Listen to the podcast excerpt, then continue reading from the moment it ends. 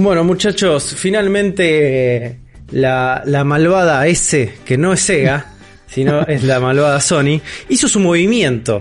¿no? Hizo su jugada. En esta, hizo su jugada, algo que estamos esperando, que venía jugándolo de callado.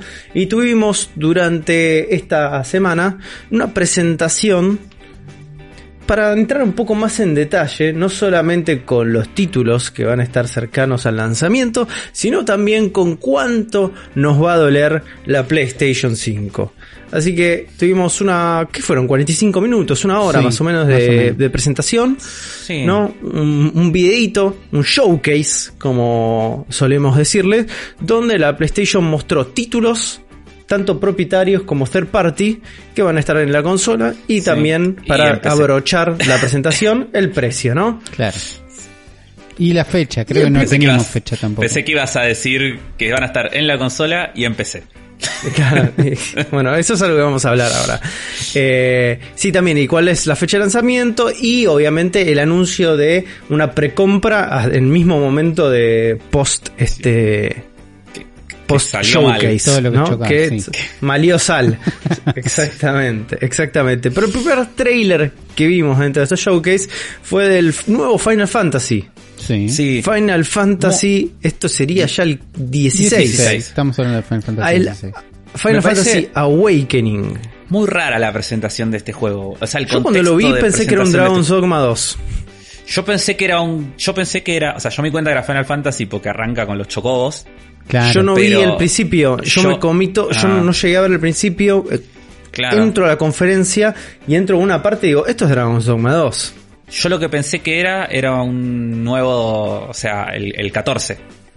Yo sé que era Final Fantasy 14. Claro, yo pensé que era Claro, un bueno, DLC del expansión 14. de MMO. Sí. Claro, sí, eh, porque... A ver, digo, ¿por qué es raro? Digo, porque los Final Fantasy no se presentan así. Digo, generalmente cuando los presentaron siempre era como primero un trailer, un teaser CGI de la concha de la lora, que, que no se entiende nada y después los empiezan a hipear y después un día te revelan una cosa. Es como que Square le, su- le suele hacer mucho... Sí, más mucho circo. build-up. Más circo, ah, ¿viste? sí. Y esto es como que de entrada te tiran el, el gameplay, tipo todo el gameplay trailer, y no se ve gráficamente tan bien. Para mí se ve. No sé si hasta peor que el 15. O sea, no se ve tan bien como el 7 es remake, pero seguro. Está bien que este, este seguramente sea open world y toda la bola. Eh, pero no se ve tampoco. No sé, yo lo veo muy cercano al 15 y no sé si hasta Es- peor. Está muy cerca del algunas 15. cosas. Si es mejor o peor. Para mí es el Luminous Engine, pero Claro. clavado esto, ¿eh? Mismo, Sí, sí. mismo Y- tipo eh, modelado de personajes y todo. Sí, yo no te creo que este juego no corra en una Play 4, pero ni en pedo te creo que no corra en una Play 4. Es un re juego de Play 4. Sí, porque en- en- Yo lo veo mejor que el 15, me lo veo mejor el 15 e incluso lo veo Pero mejor hasta- que el 7 a nivel general de cómo se ven los, los mundos y los escenarios. Eh, lo que tiene el Personajes 7 es como un trabajo espectacular de personajes que acá parecen todos hiper genéricos. No, y los Claro, pelos parecen son medio personajes de raros MMO. también. Los pelos son Sí, raros, no. pero en el 15 los pelos no son tan bárbaros una- cuando estás jugando. Son más Y pero el 15 conceptualmente salió bárbaros. hace, salió hace un montón, boludo. Ya sé, bueno, pero digo, el 15 Este es bárbaro, pero en de Play- PlayStation 4 tiene su, su se encuentra Ah, con bueno, pero este es el juego que te está Para- vendiendo la Play 5, ¿entendés? Para mí es un como- repositorio de personajes genéricos de MMOs. Es así. Puede, Todos los super genéricos. puede agarrar un, un, un capitulito de lo que sobró del 14. Me parece que lo que decía Zafro siempre presentan un Final Fantasy es, che, esto no puede existir, no puede ser que exista es este como- juego. Y después de eso, hasta que sale, pasa un montón de tiempo también. Y después sale el juego y no, no era tan lo que prometí, como... Pero no sé, el Cuestan 15 siempre los cuando salió se veía increíble, boludo. Sí, pero desde Siete- que el, desde el que 7 lo pre- remake hoy en día se ve increíble, digo. sí, o sea, se ven, juego. se ven Es increíbles, pero desde que te enteraste que existía el 13, el 15, 13 versus en una Club Play hace Sí. mil años, hasta que salió, o desde que viste Sí. el tráiler del 13 14 mil veces, hasta que salió, hay unos procesos. Sí. Este, No, obvio, acá lo que ves en este tráiler es, che, este juego existe, este juego existe, Sí. lo puedo jugar Podría pronto. salir en Play 4, pero no. Bueno, no importa para dónde sale, es marketing, pero digo, este juego puede existir, es el nuevo, el nuevo Final Fantasy, existe, lo están laburando, viene por acá y lo vas a poder jugar en un tiempo. Esa es la parte No, sí, hay- positiva, me parece, ¿entendés? Que Sí, te igual- entiendo que quieras la promesa mágica, pero esto es un juego que existe y que tiene estas cosas, pim pam pum, sale. No, ah, sí, sí, sí. Igual eh, a mí me encantó el tráiler. Me encanta la onda que tiene así más medieval. Parece... Está más cercano a los juegos de Matsuno. O sea, va a ganar Story, Final Fantasy XII, Tactics, tipo... Parece que va más por ese lado, con algo más, más realista, medieval, más Game of Thronesco, por decir una forma. Hay una, hay una presencia Eh, de summons muy Sí. como el pibe parece que es Phoenix o es Sí, en un El momento... nenito. el nenito. ¿no? En Como un hay momento una cortan la humanización de cabeza- summons que me gusta. En un momento le cortan la cabeza a un chabón y le cae toda la sangre. Eso nunca lo vimos en un Final Fantasy. Ese nivel de crudeza. Sí, hay como influencia Eh, witcheriana También. Sí, es re Witcher. acá. No, no lo Hay quiero ni- admitir, hay- pero sí. ¿Ustedes no jugaron al de... Wow, ¿Jugaste Juan al de Witcher 3? Sí, ¿cómo que no jugué? Ju- Ah, pensé que no lo había hablamos jugado. mil veces No. esto. Los que no jugaron Bueno, nunca al Witcher Uli. son Bueno, Rippy, el- Uli y Uli. y Sergio. Malísimo los tres. Bueno. Eh, el pantano es igual. Tipo, cuando están peleando en puede el ser. pantano, es exactamente igual al pantano donde están las brujas en el Witcher 3, tipo con la misma Las cabaña atrás, todo. Sí. Es igual. Eh, A mí me gustó bien. el trailer, me entusiasma. Me gusta, a mí me gusta mucho el, el, el engine este, el Luminous. Me, me encanta cómo maneja partículas. Entonces, cada vez que veo las partículas de este coso me gustan.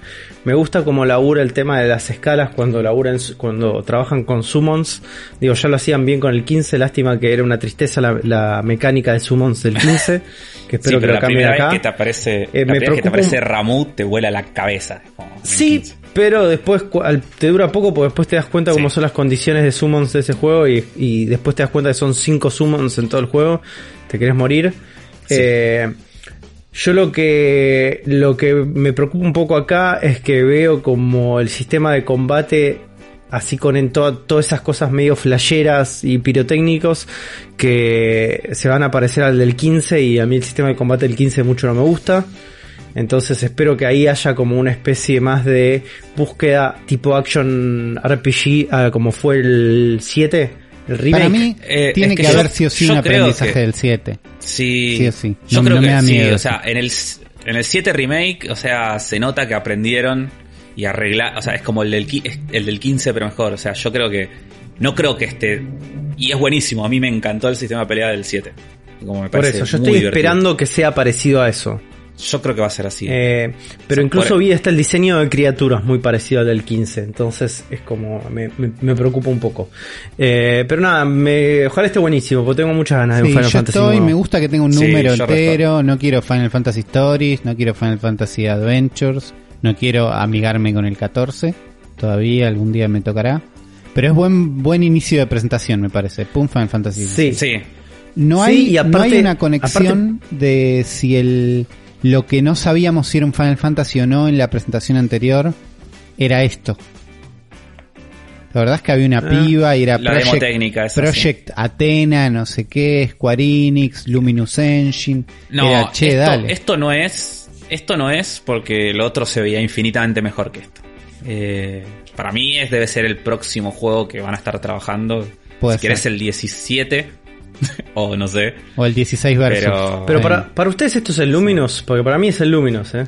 Es el Luminous, sí, Sí, pero, no tengo dudas. pero es- pero este pero es un juego que corre, o sea, este para mí lo estaban haciendo para Play 4 y después lo levantaron para la 5, digo, pero es como arrancó esto siendo un juego de Play 4. Eso es lo que y podría salir en Play 4. Lo mismo me pasó y tengo la misma como percepción que estás diciendo vos ahora Project con Atlas. el Spider-Man con el Spider-Man Miles Morales. Que me este, pasó de hecho, exactamente lo mismo. Va a salir en Play 4. Sale en Play 4. Por eso es como Igual no se ve como increíble. un- Sí, se ve re bien, se nota que están como ya usando el ray tracing y toda A la jodita que, las que posibilidades que te va a dar la PlayStation 5. No sé cómo será el downgrade de- con PlayStation 4, pero se nota que es un juego que le pusieron como un poquito de, de chimichurri para levantarlo para Play 5, pero Manguerearon los no veo, pisos. na- no veo nada que no esté Ray corriendo. Sí. Eh, digo, ¿qué, sí, ganas, qué este performance con eso? Sí, y partículas, viste, que en el momento que explotan, como todas las cosas, se ve como esos efectos de partículas. Sí, nivel de reflejo, nivel de partículas, nivel de iluminación. Fíjate, los personajes estos que tienen estas luces violeta iluminan cada parte de la ropa. eh, Claro, es como una demo técnica de ray tracing. Porque todo eso lo puedes mentir. todo eso se Pero, puede mentir, sí, sí. digo, ganás performance con esto. Claro. Claro, puedes hacer esto a 60 FPS. Sí. No, se- o sea, todo el trailer este se ve espectacular a nivel visual, a nivel gráfico. La parte, justamente, lo que más me flashó a mí es eh, el asfalto con un poquito de hielo, viste, todo escarchado. Sí. Dije, ah, mira, estas texturas están muy bien. Sí, Y cómo Sí. se reflejan las luces en el escarcha esa está muy bien. la verdad que Es sí. como, eh, eso Sí. es como, después, porque después todo lo que es como modelo de personajes y todo eso es muy Play 4 todavía. Sí. Sí. Eh, es que para mí el principio de la generación va a ser muy así. Tipo, Sí, sí, siempre cuesta Modelos de Play principio. 4 Yo con luces. Tampoco me volví loco con el... O sea, me volví loco. No jugué Spider-Man de Play 4. Me imagino que si sos de los que lo jugaron y les encantó, ves esto y decís, che, estoy para más. Yo veo esto y digo, ah, tengo que jugar el otro todavía. Claro, me pasa lo mismo. Es eso. Me preocupa un poco que eh, el, el vicio de esta nueva generación sea el hecho del ray tracing y usar mucho neón para que se destaque. Es mejor que el Bloom. Olvídate, Y sí. lo superamos. Sí. Sí. Entonces, Si sobrevivimos a Bloom, si podemos- sobrevivimos al Bloom y sobrevivimos a la Uy, aberración boludo, lo que cromática... era el principio de la lo que era el principio de la 360. No, hay unos, Estos hay unos gameplay que no se pueden mirar. Pero No. si, su- si sobrevivimos a eso, va a ser un principio de pisos mojados y nada, pasa. Volvemos al Need for Speed Underground. Bueno, ojo. No, ya volvieron dos veces y no salió. Sí. Pero bueno, nada, se mostró también un poquito de gameplay de este juego, que es como... Yo tampoco jugué el Spider-Man de Play 4, eh, pero todo parece muy Infamous. Si jugaron Infamous, me parece que Sí. es el tipo de juego... También sí. De la a mí me misma gustó magnitud. mucho Empresa. Famous, entonces como que estoy. Pero sí, es por ahí. eh, no sé. Me debo el 4, obviamente voy a jugar antes el 4 que este. Pero no, no sé, no, no me emociona demasiado. Y la realidad No, es que yo de, de toda la conferencia, este es uno de los pocos que van a ser exclusivos, exclusivos de PlayStation. Porque el resto, Sí. la gran mayoría también va a tener, o es un console launch exclusive, o sea que va a salir por un tiempo determinado exclusivamente en consolas para PlayStation, o eh, ya va a salir en simultáneo con PC. Entonces Claro, es bueno, no dijimos eso. El, el Final Fantasy sale en PC. Bueno, el Final Fantasy además arrancó con el cartelito que dice el próximo contenido que vas a ver está capturado en PC emulando una experiencia de PlayStation 5. que me parece correcto el cartel porque te avisa y es como, che, te estamos diciendo, no te vamos a mentir. Estamos poniendo este cartel que queda feo porque no te vamos a mentir. Lo agradezco. Pero quiere decir que ese juego está corriendo en PC. No le mandaron el dev kit a Square Enix. Puede ser, o no, o no tuvieron tiempo de que ande en el dev kit, pero con la PC corría. Va a ser exclusivo de PlayStation 5 y PC. Me imagino la versión Royal más tarde en Xbox. Sí. Pero bueno, no sé. Seguro.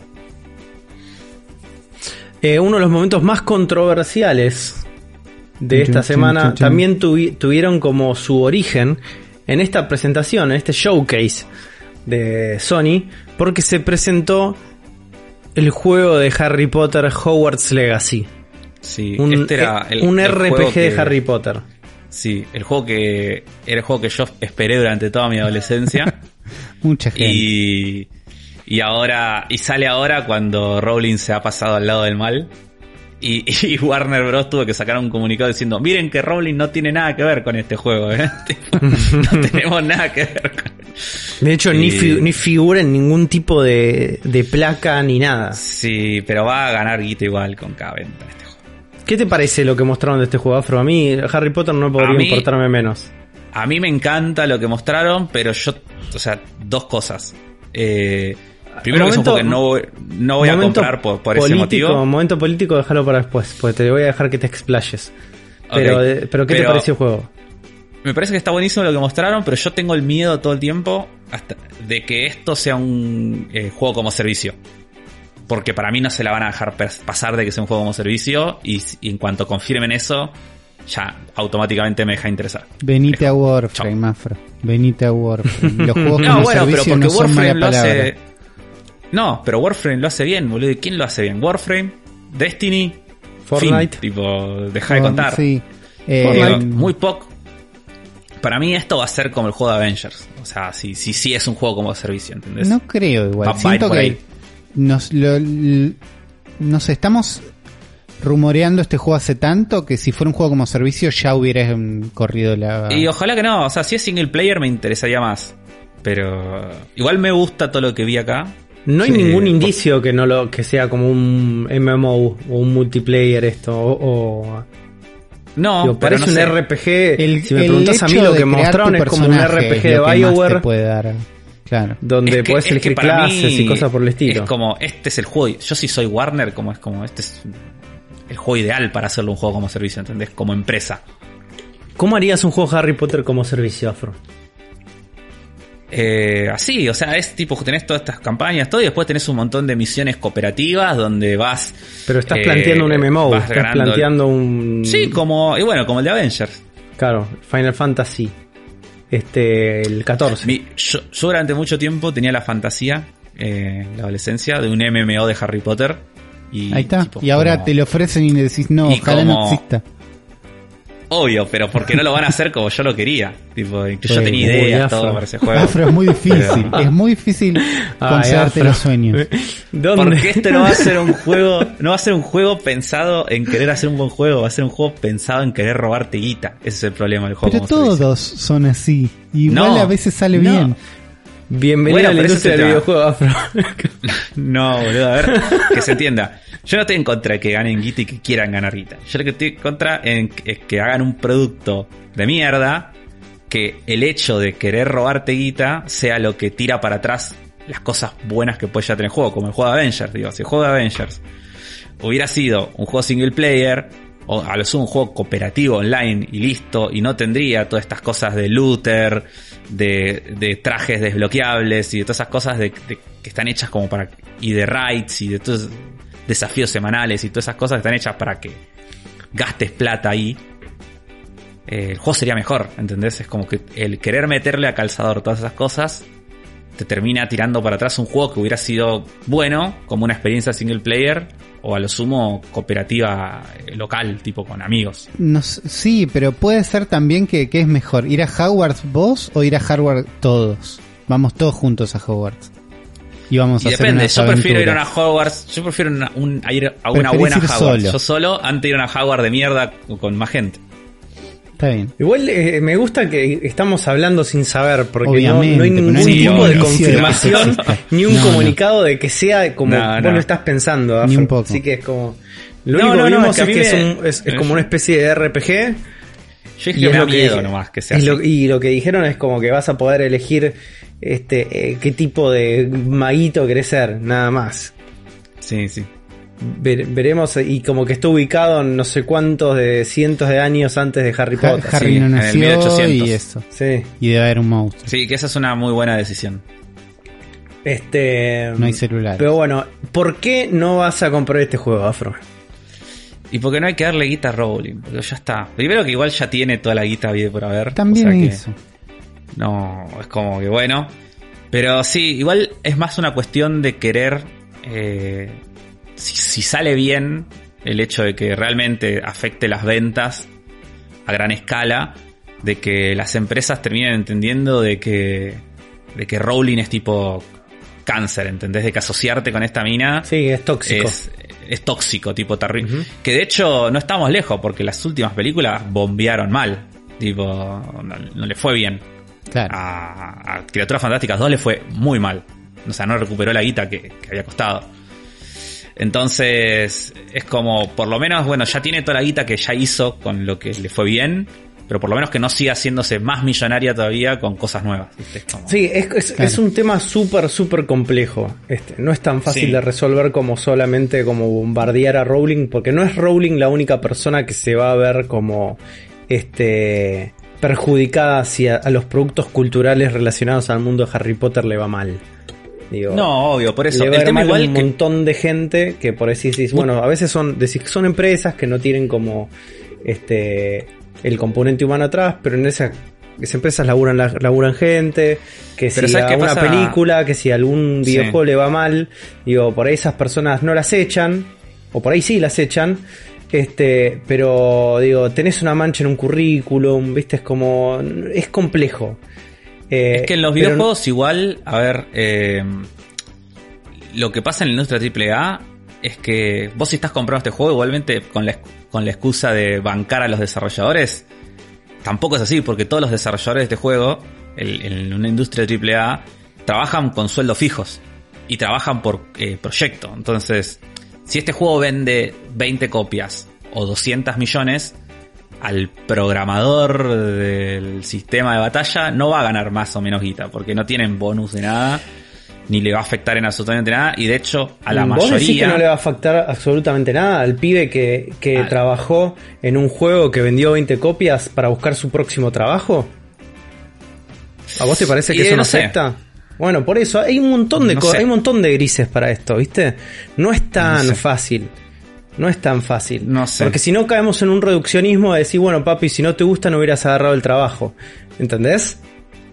No, Entonces no, no, es eso- como- eso- eso- no, yo en eso, en eso no Entonces te es caigo, como. pero... Entonces es difícil, no es tan fácil. Yo estoy re de acuerdo en que hay que encontrar una manera de, po- de poder como quitarle la posibilidad de que una persona como Rowling sea tenga una licencia. plataforma, ¿entendés? que esto, esto lo que le está dando es una plataforma económica y creativa a, Rowling. Hay que sacarle la licencia a Rowling. ese es Hay que punto. ver como, como porque, digo, vamos a tener que en algún momento de nuestras vidas tener que admitir que todas las cosas que nos gustan, digo, están desarrolladas por gente que es nefasta. Y es así, Sí, y hay que vamos a aceptarlo. Sí, digo. Si te gusta el Señor de los Anillos, lamento informarte que tu ídolo Tolkien era un alto facho. Así que, digo, Claro, bueno, pero la, la diferencia acá es que Rowling... eh, está viva. Tolkien- y Tolkien está Rowling- muerto. Esa es la gran Claro, diferencia. Y Tolkien no puede viva. perpetuar la, Claro, y- lo que rancio que, no es. Claro, que Rowling no es solo que es, bueno, tiene opiniones nefastas y punto, sino que es activa políticamente en, No, en y, esas. pro- y es el produce, y produce cultura Sí, donde perpetúa, donde perpetúa su, su ranciedad, ¿entendés? Ese es el Es- problema. ese claro. es el problema. Tolkien no lo puede Sí, hacer, sí. está muerto. Y los nietos de Tolkien, o el hijo de Tolkien, digo, no va a estar perpetuando, porque dice, no, bueno, mi viejo está muerto, dame plata. Es así, no, yo no digo nada, olvídate. Va a ser así, Claro, ¿entendés? Y existe incluso- la posibilidad de apoderarse de ese producto cultural de una manera distinta que no puedes hacer con Harry Potter hoy por hoy. ¿Por qué? Porque no, lo no. agarra Peter Jackson y escribe o su versión de esto, de, del Señor de los Anillos. Y la persona que venga después de Peter Jackson, que reinterprete el Señor de los Anillos, lo va a reinterpretar de una manera que va a estar en contra de lo que pasa, lo que plantea Tolkien. Existe la posibilidad, justamente, de resignificar el producto cultural. Cuando A full. Cuando- Hay que esperar que se muera. hay que esperar que se muera, que se muera, este, como se llama. J.K. Rowling, y listo. Sí. Y, Y mientras tanto no 50 hacer más años- cosas de Harry Potter. Bueno, Re que no va si a pasar, fuera, pero si bueno. fuera un juego como servicio, si esperamos todo ese tiempo, van a bajar los servidores también. Así. O la posibilidad, eh, es como lo que yo, lo que yo, mi, mi propuesta, lo que podemos hacer es dejar de consumir este Harry Potter y pasarnos a la franquicia superior que es la de Percy Jackson, ¿no? Ojo. Y, ojo, claramente, Puede ser. ¿no? ¿Dónde está, Bueno, ¿dónde está el- el- eh, la, la transfobia en Percy Jackson? No la vas a encontrar, amigo, porque no lo leyó nunca nadie. a Percy Jackson. Ahí lo de yo, sí, sí, hicieron las películas y todo. El, el siguiente juego, yo el momento que viene después lo salteé. Porque yo vi la presentación después, eh, no la vi en vivo. Y cuando mostraban el trailer de Call of Duty Black Ops Cold War, lo salteé. Ni lo vi. Así que si alguno de ustedes quiere hablar de esto. Ap- Apareció un chabón yo- explicando que va a estar bueno y después vimos un gameplay que estuvo bueno. Es un Call of Duty, bro. Sí. Pasa que a mí- te, te voy a dar una, una situación, como digo, es como Call of Duty, hoy por hoy, es mejor película que un montón de películas de Hollywood, ¿no? Donde todo lo que pasa es más espectacular o se siente mejor que ver una escena de acción de Rápido y Furioso. Y, y- y todo esto que vimos recién ahora podría haber sido dentro de una película de Rápido y Furioso. Como bien acción al taco, todo muy scriptiadito, Veo- todo muy lindo, veo que muy noche adrenalínico. llueve acá. ¿Cómo? También es de noche y llueve en este gameplay. Es de noche y También llueve, noche y obviamente. Pero lo que vimos es corriendo un avión despegando, que es una situación linda para hacer siempre, no me importa si ya lo hicieron. Eh, con un autito a control remoto, explotando. Como demuestra que este Call of Duty va a ir por el bardo, que no va a tratar de ser serio. El anterior creo que era un poquito más serio, un poquito más gritty. Y este es más, va a explotar todo y vamos a perseguir ese, top, ese sí. avión. Over the top, que eso me parece que está bueno. A mí las campañas de Call of Duty no me pasa nada, pero me parece que está bien el tono que maneja, que muestra con esto. Sobre todo después de del el tráiler que habíamos visto que no, no mostraba nada más que, bueno, va a ser medio político, medio loco, no sé qué, Black Ops, pero nada más. Acá hay un autito a control remoto que explotando abajo de un avión. Está bueno. Y lo que estuvo bueno Yo creo para igual mí... se van, a, van a poder hacer las dos cosas, ¿eh? Porque Van a hacer las dos este, cosas, sí, Este sí. juego va a ser un palito a la administración de Reagan barra, barra Trump. Yo, yo creo que estos juegos es como dieron un giro en un momento de ser como esta, este porno de mi- militarista a ser a como un, un Splinter Cell que es como un poco más crítico. ¿Viste? Y un, un- Cada- un poquito, sí, un poquito igual. Siempre como poquito, con, sí. con cuidado. Terminan, ter- te- termina, los, no sé cómo serán ahora, pero en su momento los Call of Duty terminaban con mensajes de Join the Army, tipo. A pleno, Y el claro. link. Y Sí, Avenger, mirá, Avenger Sevenfold tocando. Eh, siguen, siguen siendo propaganda militarista, ¿eh?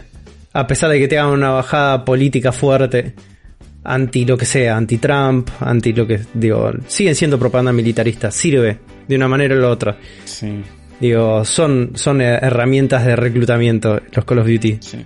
A pesar de que estén en contra de tal administración o sean críticos sobre. eh, mismo sobre la guerra o lo que sea. La gente se hypea Igual- igual sobre eso. Lindo 60 FPS este trailer. Sí, y Eso no, para mí lo fue lo Corre que fue lindo. lindo y que igual no participé fue que dijeron, bueno, y el fin de semana tienen el alfa del multiplayer para bajarse y probar. Es tipo un- una cosa ya gratis ahí que tenés para hacer unos, unos chistes, me parece que eso está bueno. Y este juego sale en octubre en Play 4, entonces también buenísimo. Se va a ver re lindo en Play 5. Estás presentando un juego, no. Pero está bien, es un evento, qué sé yo. También se confirmó que el Resident Evil el Village, que es el próximo que viene, este sale el año que viene. Sí, ¿Lo, lo notaron como que se ve un poquito mejor que el trailer anterior? A mí me dio como esa sensación. Yo el que anterior lo vi sin viendo- ganas y este también. Eh, no por se sigue viendo pero- raro, boludo, el- los frames. Yo, yo noto, noto que está un poquito mejor que el anterior. En el anterior trailer en un momento como corría a 20 frames. Sí. Y era como rarísimo. Este se ve un poquito mejor. Hay un montón de decisiones de arte que me parecen como que bastante frescas para un Resident Evil, lo cual me entusiasma. Pero cada vez más, cada vez más se parece como una especie de, de remake barra homenaje al 4. Sí. Yo, yo resto igual con eso. Si es, si es un homenaje al 4, yo resto. Eh, es un 7-4. Eh, sí. Es un. Es un lo que 8 sea el- en realidad. Es un 8. Es un 8. Pero es un 7-4. Bueno, 4 por 2, 8. 4, por 2 es 8. ¿Entendés? Se entiende. Eh, Eh, Mientras se yo estoy aleje del de, Outlast de estos estoy. últimos Sí, Resident yo Evil que están tomando más riesgos, ¿eh? ¿Cómo? Yo me. Sí. Que estoy adentro de estos últimos Resident Evil que toman más riesgos. Sí, porque es una mí franquicia sí. que a esta altura no tiene nada que perder. Eh, Ya más bajo que lo que cayó no va a caer. Por eso, entonces, No, ¿qué- sí, el qué- 7 es un muy buen juego. Por eso, el 7 No, por eso está digo, bien, pero- viene bien, pero vienen ya- con levantando la vara, digo. Bien venían levantando la los vara, con el el 2 estuvo bien, olvidado, Estamos jugando con el pero no hay 6. nada que cuidar, eso digo. Tampoco. Claro. Pueden probar cosas nuevas. No, es que no hay nada santo ya a esta altura del A partido, eso. digo. Igual Es a mí como, me y copa la eso, historia ¿eh? no conecta, no importa, claro. Eh, estoy. Igual a mí me copa eso, porque les permite como, eh, cuando están tan, viste, como tan capa caída, les permite como, bueno, vamos a hacer cualquier cosa, ya fue. Sí. Y ahí es donde empiezan a aparecer como nuevas ideas, empiezan a, las cosas un poco más refrescantes, digo, no, está, está bien, qué sé yo. Eh, Me, Sí. me- me copa, me copa. Sí, sí. Voy, eh, voy, voy por este, yo voy por este. Va a salir en PC, así que voy, Sí, obvio. Ah, va- lo voy a terminar jugando por ahí. Eh, después otro, otro anuncio que también ya sabíamos que se venía es el Oddworld Soulstorms. No sé, yo tengo una relación muy particular con los Oddworld, porque como todo el mundo los ama, pero yo no conecté jamás. No. Yo, Eh, yo soy yo de los que los ama. yo soy de la gente que ama Outward. Eh, Contanos por qué No, lo amas y contanos me- qué te pasa con este trailer, Afro. y que cuando yo jugué el Outward 1, hace mil años, me acuerdo que principalmente, o sea, lo que más te llevaba a jugar el juego, que yo, yo lo jugué porque lo vi en el programa de videojuegos de Cablin. O de Cablin Cybernet. o de Big Channel. No me acuerdo, pero no era nivel X. O sea, lo vi en un programa de videojuegos que no era nivel X. No me acuerdo si era en el de Cablin o en el de, o en el de Big Channel. Y mostraron tipo la cinemática de intro, ¿viste? ¿Se acuerdan? Sí. y que en ese momento era increíble, era a nivel Pixar, y me voló la cabeza y dije, quiero jugar este juego, y lo jugué y me encantó. A mí me gustan mucho este tipo de plataformas, eh, así a los Prince of Persia, o hoy en día tipo Insight, ese tipo de juegos. Sí, para mí siempre fue Eh. más parecido a los flashback y que a los Prince of Persia. Este juego. Sí, sí, Claro. Eh, Another World también, Sí, Flashback, tipo, se- me gustaron siempre mucho, eh, Heart of Darkness, siempre me gustaron mucho este tipo de juegos. Y este me gusta. Qué difícil el Heart of Darkness. Qué juego difícil. Sí. Siempre lo quise jugar, Sí. nunca lo jugué. No sé qué pasó. Muy lindo juego. Eh, y nada, y este me gusta, me gusta mucho el arte, el mundo, los personajes de Oddworld. Igual no me vuelve loco este nuevo, o sea, lo quiero jugar, pero siento que es medio... Como que Oddworld ya es algo que ya pasó, viste, en su momento y lo amaba. Y esto es como traer eso de nuevo, pero no me... No sé. No me es un una cash locura. grab nostálgico que no te lleva a ningún No lado. sé, no, no, no, porque se ve lindo, o sea, lo se ve lindo este juego, ¿no? No es que pero lo que voy es como que es un momento de mi vida que ya pasó, ¿entendés? No es como como algo que tengo un especial interés en qué bueno jugar un Outward de nuevo, ¿entendés? Es como Sí. Yo creo que ese mismo sentimiento le pasa a todo el mundo que jugó Five Nights at Freddy's. Que ven, que ven que se viene uno nuevo que se llama Security Breach y dicen, sí, bueno, estuvo bien, pero eh, posta. Y es como, ya está. ¿En serio? Ya fue. ya fue. Sí, hay un nuevo Five Nights at Freddy's como todo, full ray tracing, ¿no? Full Ray Tracing, acá. Full ray tracing. Esto es, Sí. eh, es el- Neon, sí. al, al máximo. ¿no? El mayor Sí. exponente. Porque neón y pisos mojados. Mucho piso mojado. Demasiado. Acá lustrado más que mojado. Sí, acá está ilustrado, sí, sí. Es Y no sé, un- como que Pero es, mira cómo es- se refleja ese en el, la Uno esperaría que, estamos estando en el 2020 ya como el tema Five Nights at Freddy's es algo que dejamos eh, de- en, en esa década, ¿no? 2010 en adelante. Pero no, Nunca no. jugué ninguno. No, Ese pero sigue eso para mí nos pasa a los que vimos que existía uno y dijimos, uy, existe este concepto, pum, pum, listo. Pero hicieron un montón, entonces hay, Hay un público 25, que- man. No sé, hay Bueno, como ¿cómo- 25 juegos. ¿Cómo hicieron para hacer 25? Entonces, si pudieran hacer eso, eh, para, me está distrayendo del trailer porque hay un momento donde decís, che, esto no es ray tracing, me parece. Estás reflejando porque sí. ¿Qué pasó? No, sí, debe ser ray tracing. Eh, digo, si pudieron hacer 25, pueden hacer 26. No sé bien para quién, este, este es pero como- existe esa Parece gente. un poco más como realista, ¿no? Este, ¿no? Bueno, no Eh, sé, nunca no sé, ninguno. ya me da no esa sé. sensación. Yo, yo le perdí, le perdí totalmente el rastro a la franquicia esta. Los juegos antes eran como inspeccionar unas cámaras y que están pasando cosas raras y estás todo el tiempo dentro de una habitación. Y Acá esto ya parece que hay una estación espacial, un centro de juegos, un no sé qué, qué carajo hay, pero ya parece otra cosa. Claro, pero no sé Digo. si ya había aparecido otra cosa antes. ¿Entendés? Si solo yo me lo perdí. No sabría decirte, ¿Entendés? no tengo ningún tipo de como de Por eso. relación con, Tal con vez estos este no sea el podcast, les pedimos perdón si ustedes estaban esperando. Hay que un preguntarle a, hot take a la gente que ten- a la gente que haya nacido después del 98 para que nos cuente Probablemente. de. No, pero si este at Freddy es algo importante, díganoslo en los comentarios. No nos vamos a burlar de ustedes. Expliquen. No, no, todo bien. No, la verdad, acá lo que están haciendo, nunca visto, qué sé yo. Yo estoy. No, eso. va a ser, va a ser un, un, como un festín de youtubers. Esto es youtubers que están acostumbrados a gritarle a la cámara. Con esto es como tantos contentos que hay nuevo contenido. Pero claro. no sé. Es, clásico de youtuber que, que grita mucho a cámara y deforma mucho los, Sí. los thumbnails, sus ojos en los thumbnails, ¿no? Uy, sí. Es como, de- de esa vertiente, de esa vertiente. Que está todo bien con ellos. Sí, sí. Tien- tienen su nicho. Y está perfecto. Que su nicho Claro. es enorme.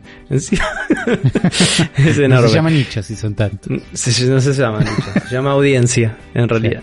Eh, también este, mostraron imágenes del Demon Souls, un trailer. Que se ve espectacular Justo esto, acá. ¿eh? Soy espectacular. Sí, justo ahí no anda el tráiler en esta, Pero yo, lo- yo esta lo vi. página que está. Sí, sí, sí. Se ve, eh, creo que es el que mejor se ve de todos los juegos que mostraron.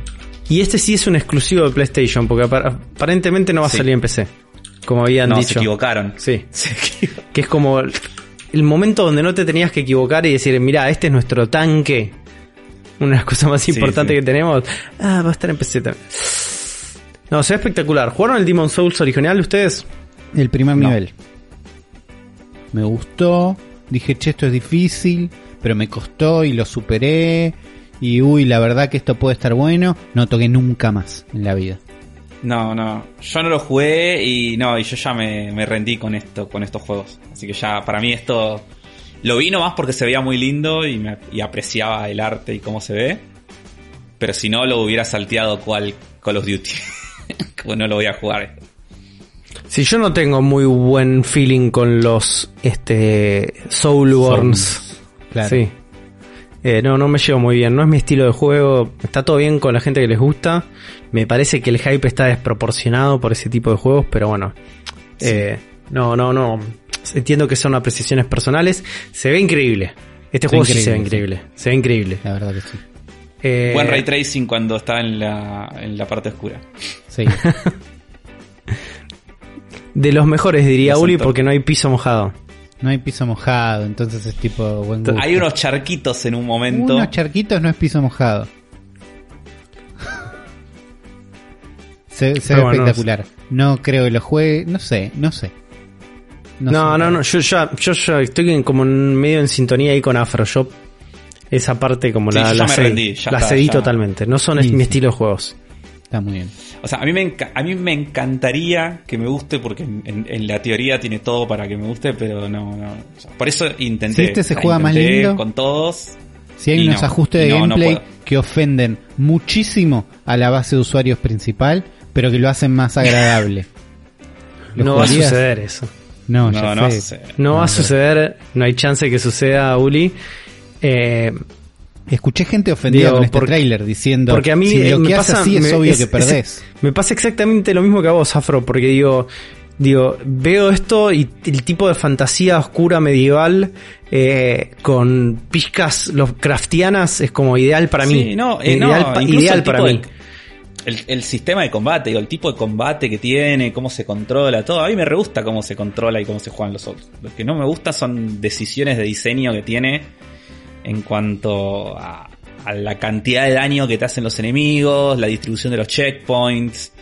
Eh, La parte de eh, difícil. las trampas que te matan de una. Claro, la parte difícil, pero para mí es como. Bueno, no sé, es, un día lo vamos a hablar. Dale. No, no, no, no de quiero extender. Souls Souls. Sí, no me quiero extender de más. No, está bien, Porque pero me, lo me parece que, con que nos pasa gente. algo muy similar.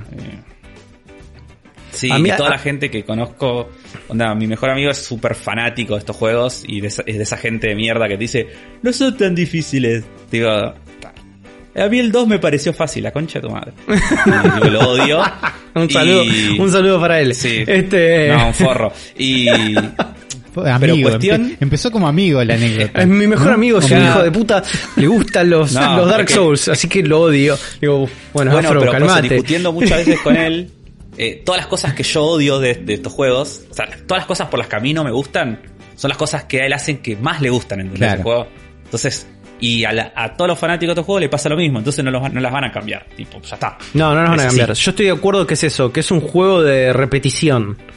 Que a mí no me trae Claro. ningún tipo de eh, satisfacción esos momentos, ¿no? Saber dónde están las trampas porque te mataron 25 veces, la ubicación de los enemigos donde se repiten constantemente. Digo, es un juego de mucha prueba y error que cualquier eh, chabón fanático de los Souls te va a decir, no, no es así, pero no me mientas, obvio que es así. Y un poquito sí. Este, y eso a mí no me, no me, no me copa, ¿viste? No, no me divierte. No, a mí tampoco. Y aparte es un juego que es como desde sus características y de su planificación está desarrollado para que esos momentos sean eh, como constantes, ¿no? Que constantemente Sí. te estés muriendo, constantemente te sientas humillado, constantemente te estés frustrado.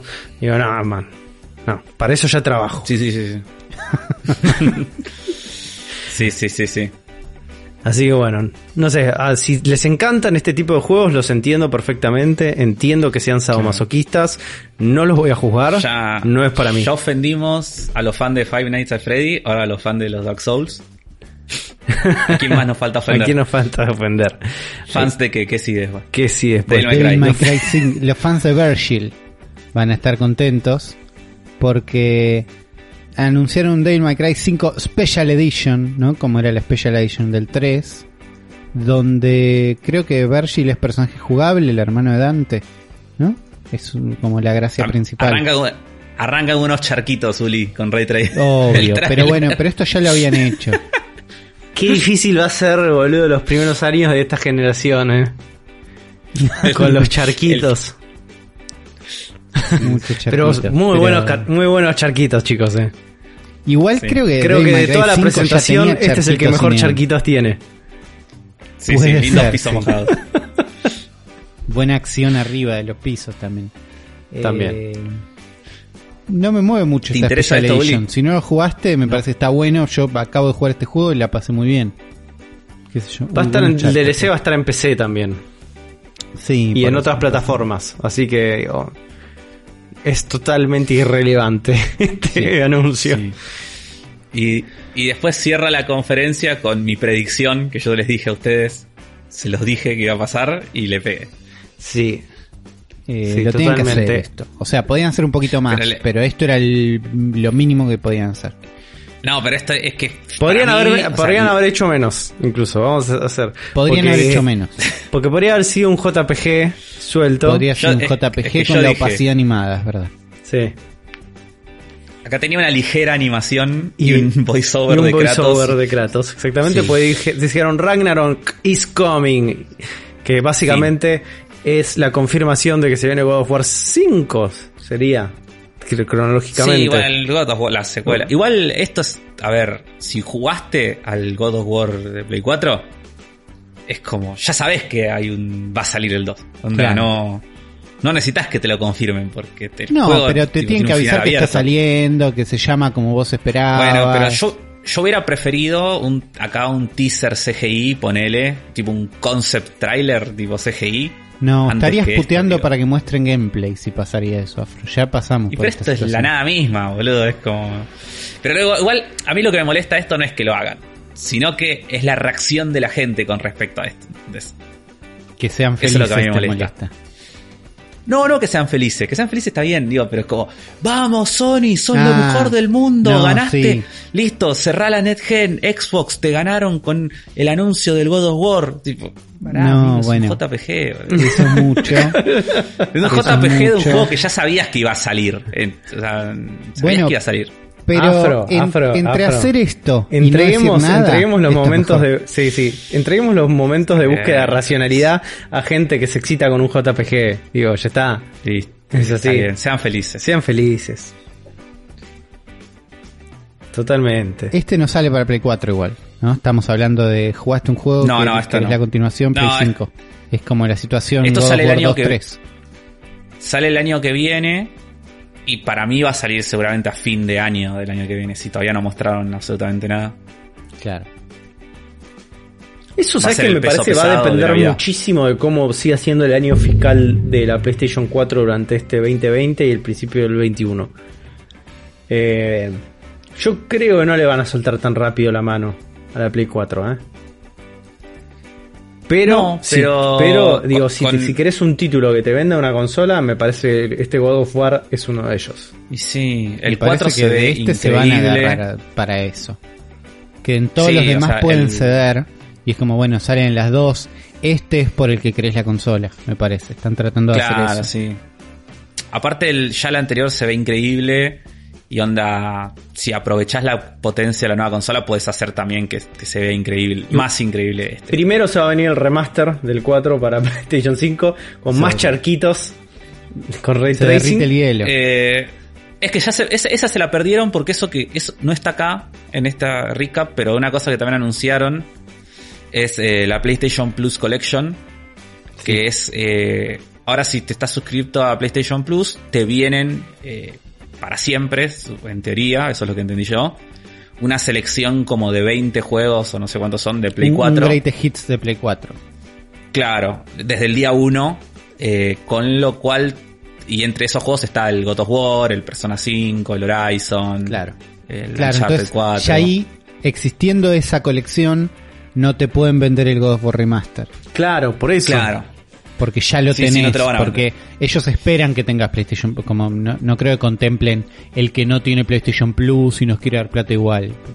La idea es que tengas No, PlayStation. Plus, sí o sí. Igual está, lo, lo lindo de esa, o sea, lo bueno de ese, de ese servicio, me parece que está bueno si no tuviste Play 4 Claro. y vas de 1 a las 5, está bueno. Va es eso, es, che, te compras esta consola y salís jugando, tenés mucho contenido para jugar. Muchísima gente, o sea, la mayoría de los que se están pasando de Play 4 a Play 5 jugaron un 70% de Sí. títulos seguro, probablemente todos. Pero es más Que para darle valor para- al paquete entero a la gente que se salteó la Play 4, que tampoco es tanto. No, o para la gente como yo que planea vender su Play 4 y comprarse una Play 5, como para que sigas Claro. teniendo tu juego. Sí, también es eso. Pero bueno, es para darle valor a la consola en lanzamiento, que me parece que está bien. Y es un poquito bien, acercarse al Game Pass de ellos. Es eso. también. Sí, mm, tibio, pero. Tibio, tibio, tímido, pero es mejor que dos juegos por mes. Que si no reclamaste Sí, fuera. seguro. Y es creo que el espíritu original de PlayStation Plus, que era Instant Game Collection. Que era, che, con esto te armas tu, tu biblioteca, ya tenés unos juegos para seguir jugando. Eh, está bien. Sobre todo pues no, tiene, no es un servicio que estén vendiendo aparte. Está dentro de PlayStation Plus. Entonces, le suma un poquito de valor, está bueno. ¿Cuánto está el PlayStation Plus hoy por hoy? Que 60 está- dólares el año. Sí, me parece que bajó a 50, pero 50-60 dólares por año. No. Está bien. No sé cuánto vale O sea, Game yo no Pass lo- en dólares, pero el Game Pass se paga aparte, entonces. 5 dólares por mes vale Game Pass. No sé Son cuánto es el 60 anual. dólares por año. Qué buenas cuentas, Uli. Bien, Uli, rapidísimo, ¿eh? ¿Viste? Y bueno, y Eh, ahora empezás pero- a hacer bien, cuentas de vuelta, Uli, porque abrocharon Chan, chan, chan. esta presentación con los precios, ¿no? Sí, que era la gran de interrogante, en realidad. Claro. Y tenemos dos grandes tiers de precio dependiendo del tipo de consola que vamos a adquirir. Si es la consola como la que va a venir con el lector de Blu-ray, que tiene como esa pancita chanfleada rara, Horrible. ¿no? Para meter el disco. Esa va a estar 500 dólares. 499,99 para ser exactos. Y la versión digital, ¿no? Que viene sin la pancita rara. Donde no vas a tener lectora de Blu-ray, sino que vas a tener el, el disco rígido para cargar los videogames. Está 399,99 dólares. O sea, 400 dólares. 100 dólares arriba de la Xbox One S. Exactamente. Que es la Xbox. Claro, Xbox se dividió en opción S barata a 300 y a 500 está la otra, ¿no? La X. Sí. Sí. Está bien, entonces tenés el tier alto igual, el tier barato, Xbox está 100 más barato. Pero Claro, para mí pero algo lo que... que- hicieron muy bien es que ninguna de las dos es menos potente, están esquivando toda la situación pro. Que me No, parece y que de no, hecho no- ellos suma a nadie. hicieron un... Hay como un posteo o algo. Hicieron algo, no sé qué, qué carajo era, que no me acuerdo ahora qué tipo de pieza era, pero en donde medio que se burlan de eso de Xbox, como diciendo...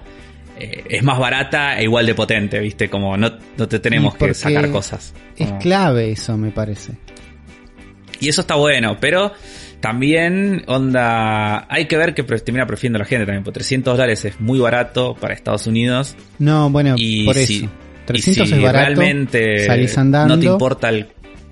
Claro, si no te Pero- importa el 4K. eh, Y aparte, en Xbox, onda, realmente tener Game Pass es como un game changer total. Porque Bueno. no, no gastas en juegos, boludo, después. No, pero tampoco Ah, te compras la sumar los Xbox juegos. con Game Pass. Juegas en PC. Bueno, pero tenés que upgradear la PC y upgradear una PC en Estados Unidos es mucho más caro que comprarte una consola. Sí, sí, por eso. Muchísimo pero más caro. entras en todas unas lógicas que por 400 dólares, que es lo que costó la PlayStation verdad. 4 en lanzamiento, ¿entendés? La PlayStation 4 costaba 400 dólares. Acá encontraron que la Play 5 cueste lo mismo, pudiendo sí subir el precio de la que tiene disco y entonces que haya gente que pague más, Sí. sin el fantasma de la Pro, que me parece que la generación pasada no- a Xbox creo que le fue mejor con la X, pero la PlayStation 4 Pro siento que no le hizo bien a nadie. A toda la gente que tiene la PlayStation 4 base se quedó con miedo de que sus juegos se vean mejor y toda la gente que tuvo la Pro dijo, eh, ¿valió la pena esto? No lo sé. no lo sí, yo tengo la Pro y realmente no, Eh, ¿entendés? no sé qué tanta diferencia habrá con los Yo sé que comunes. las, las la- sombras de Fortnite son mejores. Es la único que te puedo decir concreto. Lo único. Creo que Final Fantasy XV corría Claro, yo- a 30 estables en vez de... Cuando yo me compré eh, la Pro, eh, la compré cuando salió el Red Dead Redemption 2 y me compré la Pro porque tenía miedo de que el ese juego en particular anduviera mal en la común. Es que es eso. No, Eh, no no sé hizo si más que ¿no? meter miedo la... La Pro, el sí. Inseguridad. Que por ahí Claro. es algo que este le puede llegar a pasar a, a Microsoft ahora, ¿no? Es que, es que para mí ser. ese es un riesgo. Entiendo dif- diferenciar las consolas. eh, me parece que es bastante claro y que Microsoft se podría haber agarrado más en esto de, che, ¿querés 4K es esta? ¿Querés 2K es esta? Que se llamen Xbox 2K y Xbox 4K, que vayan a eso a full. Me parece que está bien, que entiendo la necesidad y todo. Pero el riesgo del miedo Sony no lo está tomando y me parece que es una buena decisión.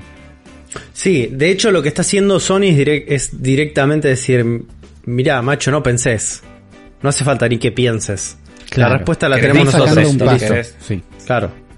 Eh, Eh, Si querés discos, la esto, propuesta de Microsoft es más, bueno, fíjate cuáles son tus prestaciones. Se sienten más a medida, ¿entendés? Es más a medida, es más PC también. Yo creo, a mí me gustan las consolas y una cosa de las cosas que, una de las cosas que me gustan de las consolas es no pensar tanto, es que venga un paquete resuelto. Eh, la gente que hizo el Dark Souls dijo, che, se va a ver así este juego, listo, yo lo juego, se ve así, el Demon Souls. Nu- Sí, nunca hay un sí, no, podría eh, ser mejor o podría ser peor. Concuerdo. Concuerdo Eh. en que eso es lo mejor de la consola. Que sabes que siempre estás jugando a la misma versión que están jugando todos. Claro. Que, la, que la Pro te mete ese misterio y que la va- variante XS también lo mete en algún sentido. Sí, por eso, Es- pero esa es la, esa es la lógica de la gente que está acostumbrada al mundo de PC. Digo, a resignar algunas cosas y decís, bueno, no se va a ver tan bien como se le ve a mi vecino, ¿entendés? Es así. Claro. Pero este es el tipo de sistema que uno puedo adquirir, dos, me conviene o cubre mis necesidades. Yo Sí, sí. siempre fui más de la cosa a medida que de la cosa que de estandarizada, ¿no? Como una entonces hay distintos tipos de consumo. El problema Claro. es entender un poco el consumidor más grande de consolas qué tipo de búsqueda hace. Y yo creo que en un mundo donde hay tanta, tanta, pero tanta oferta de celulares que te pueden dar distintos tipos de usos, la gente me digo que se está preparando ya para esto. Para un... Para tener Un una experiencia más. un poco más a medida. Puede ser. Sí. Digo, Sí, porque sí, también... PlayStation le está apostando a que todavía esto no lo quiera soltar. Pero podría haber gente que, to- que diga, no, ¿sabes qué? Estoy para una Xbox más barata, pero me pago un Game Pass. O la- eh, este plan maravilloso que tienen en todo el mundo, no sé acá si llega o no. que es pago Game Pass un poco más Access, caro y pago sí. la consola en cuotas. Eso, es- eso es una maravilla. Eso es una maravilla. Ojalá Que llegue. eso que está, eso Ojalá todavía está por verse, porque sí lo que vimos es cuáles serían los costos de estos precios en nuestro país, ¿no? Chan, chan. Sí. Y que no sé si lo tienen a mano ustedes ese JPG que Sí, está dando son, vueltas. son. No tengo el JPG, eh, pero me primicia acuerdo. de Rippy. Primicia de Rippy. es esto. Exactamente. Eh, le mandamos un saludo. Son 100 lucas la versión con disco. Y era 75 o 76. 79. Uli, la otra. Ah, bueno. O 79. 75. No, 76 75, era, eh, eh. chicos, era 76. Chan, chan, 76. chan. 76 la versión digital, que es un precio que, o sea, en cantidad de plata es un montón. Es un montón de o sea, plata, son, obviamente. son tipo cuatro sueldos básicos, más o menos. Más de, o tres, más de tres seguro.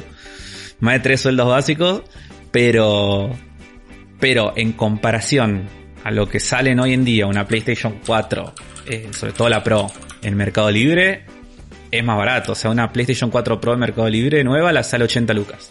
En los retailers sale 89 lucas, Afro.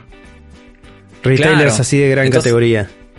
Claro, entonces esto lo que está llevando es a un montón de, de gente, entre las que me incluyo, que a mí no me interesa la PlayStation 5, o sea, no me la compraría normalmente, pero teniendo esta oferta de, de que se cree que encima que es precio por pre-order, onda que después cuando salga va a aumentar. Eh, y con la, lo la volátil imagen, que es la nuestra imagen economía, dice precio de preventa. Sí. Claro. Eh, y con lo volátil que es que nuestra economía, o sea, es como que está yendo mucha gente que yo digo, bueno, ¿qué voy a hacer? Voy a vender mi Play 4 Pro, que la puedo vender a, no sé, 65 lucas, ponele, la puedo llegar a vender, y después vendo los juegos que tengo, y incluso hasta por ahí se puede llegar a pagar sola, ¿entendés? La 5. Cuando por ahí no tengo que poner nada, o si tengo que poner, tengo que poner muy poca plata.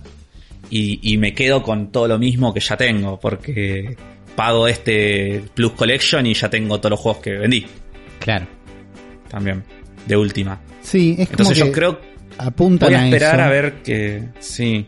Eh, Voy a esperar a ver qué pasa ahora con el cuando salga la preventa y cómo se ve la movida, pero posiblemente haga eso. Para después jugar a nada, porque no Claro, creo ¿y que- cómo te llevas con la idea de que estamos diciendo son iguales, son iguales, son iguales? Una tiene unidad física y la otra no. Entonces, en Sí. una estás resignando el mundo usado y usa- eh, resignando el mundo prestado y asumiendo que nada, estás para el digital en esta consola.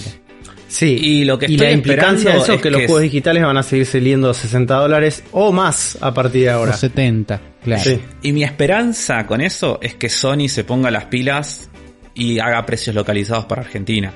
Porque, o sea, no solamente los juegos de PlayStation 4 en la Store Argentina son un choreo, o sea, están a- al equivalente Mm. a 100 dólares. Claro, son- Eh, o están en pesos, te figuran en pesos, pero es la conversión de si lo multiplicas por 100, los 60 dólares.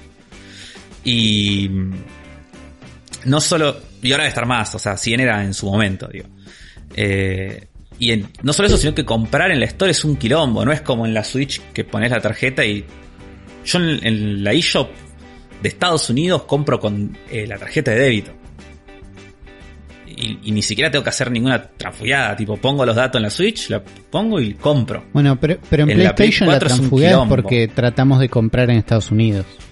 Si compras en Bueno, Argentina, en- pones la tarjeta y estás. Es caro y es una Sí, mierda. bueno, pero lo- pero boludo, pero los precios son más caros en la Store Argentina que en Estados Unidos, no tiene sí, sentido. pero digo, no sé si es culpa del sistema, eh, si es una como una falla del sistema que sea difícil saltearse de país. Claro, pero a ver, el Ahí punto es, es y que mitad, Xbox, la culpa. Xbox, digo, no solo tiene el Game Pass, digo, sino que también tenés Precios, precios localizados. localizados. Sí, eso está bueno. Los precios de Xbox son casi al nivel de Steam. Onda, Depende del juego, pero están, sí. están, están por ahí. Tipo, un juego, un triple A en Xbox nuevo te sale 2 lucas. ¿Cuánto sale? 3. Por Depende del juego. Hay de 3, hay de 4, hay de 2. Pero bueno, ves, pero es un, pero no son las 10 lucas mínimo que No, es, salía. es- es sí o sí es más barato que en PlayStation. Sí o sí. Sí. Por eso, Pero eh, bueno, es no sé, como yo con- ahí- con- ahí vas a tener que. Vamos a quedar a la merced de lo que pase a nivel región con los juegos, porque no van a bajar Y nunca a los sí. 60 dólares esos juegos. Y de última, Pero no- de última es una, no, no, de última es no una les da ganas de, pensar, bueno, hago el esfuerzo pero tengo lectora y no dependo totalmente de... Es mucha guita, Uli, son, son 30 lucas que es mucha guita. Yo no tengo. En este país eh, 30 lucas es mucha guita. Es mucha Yo no tengo diferencia, mucha- pero... O sea, Porque en Estados Unidos es que por ahí mí 100 no- no- la diferencia de 100 dólares a un pibe que está que tiene No la está. capacidad de comprarse esa consola no le, no le, no le implica tanto sacrificio. Esos Claro, 100 claro, dólares. no es, a mí- es mucha pero nosotros sí. eso. Claro, a mí directamente no es eh, un esfuerzo, es no puedo, no Claro, tengo es, 30 es- la compra o no, claro. Claro, Eh, sí, en sí, ese sí. sentido sí. Pero no sé, me da una sensación rara, me da la sensación de que la generación que vi, la Play 6 no tiene disco directamente. Sí, seguramente no. Esta la tiene para cumplir y para que bueno, si van a seguir hinchando las bolas, tenemos que los Ni cobramos. siquiera es 100 para cumplir, es un tema que seguramente deben tener una licencia que tienen que hacerlo sí o sí contractualmente. Con GameSpot, Sí, con. GameStop y todos esos lugares. No solo Si eso, no, no si- sería sino, tan fea tampoco, claro. sino por, sino con, con, con la gente de las licencias de Blu-ray directamente. Debe tener Claro. un negociado, Sony debe tener un porcentaje de emisión y, y si tiene que cerrar fábricas si dejan de hacer Blu-rays para PlayStation. Bueno, los Blu-rays son de Sony. Ojo, eh, me parece Sí. que sí. El por eso, formato. sí, sí. tienen, Su, tienen su fábrica de Blu-rays, incluso. Claro. Entonces hay todo un tema ahí contractual, de negocios, de los modelos y todo eso que no están listos para soltar todavía. Claro. No Claro, el están formato listos. es desarrollado por ellos directamente. Así que, pero bueno, Sí, eso, sí, sí. eso más o menos, yo la verdad, para darles una especie de conclusión de todo esto, digo, yo no estoy en esta, yo no estoy en esta generación de Sony todavía. No estoy adentro. No, no, yo No tengo eso. nada, absolutamente. Yo nada cero, que yo- eh, me llame la atención, nada que me diga necesito tenerla, nada que me sea como mi puerta de entrada para poder este sumarme. De hecho, y lo vamos a ver en las noticias, digo, más allá de los anuncios que haya uno o dos que me que digo, sí, bueno, me dan ganas de jugarlo, ninguno me entusiasma al nivel de decir esto me vende definitivamente la consola. Eh, y en todo caso, digo, siempre voy a estar más este inclinado a que sean los títulos los que me definan si voy a adquirir. Y por lo que mostraron, y para mí no. Para mí esto es un... Esperaré a, a- incluso a la segunda tanda de consolas, te diría. A la Slim. No, de una. Eh, yo todas las con las consolas de Sony anteriores hice lo mismo, la 3 y la 4 me las compré cuando ya estaba terminando la generación.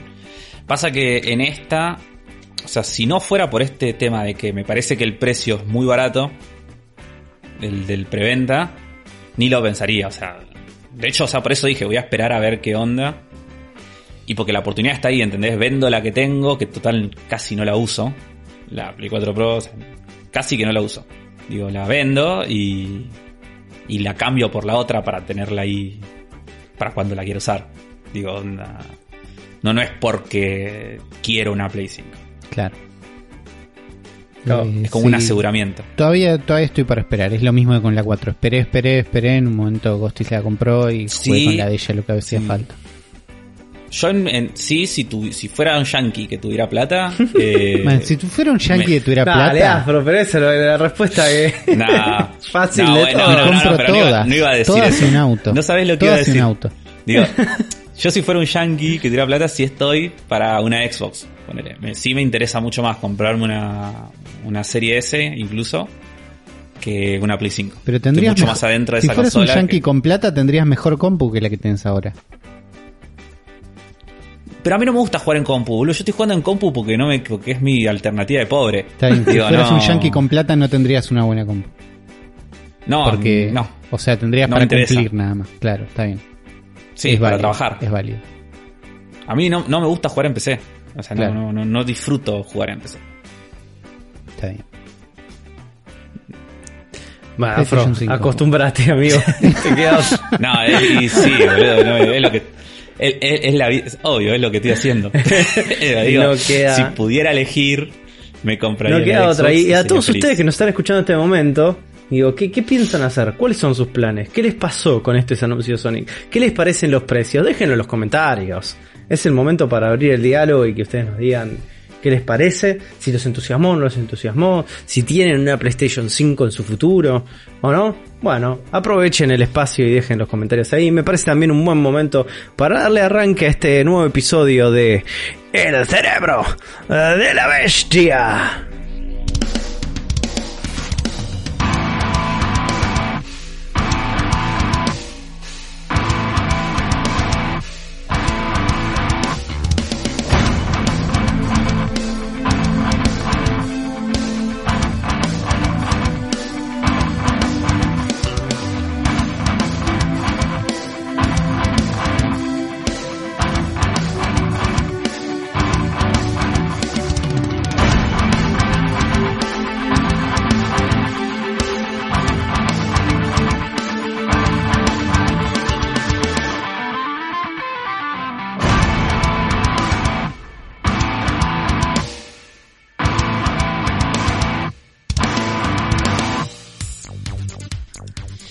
Bienvenidos al episodio 168 del Cerebro de la Bestia. Es- no lo parecerá porque hablamos casi una hora y pico de PlayStation, pero esto es un podcast fundamentalista de Nintendo.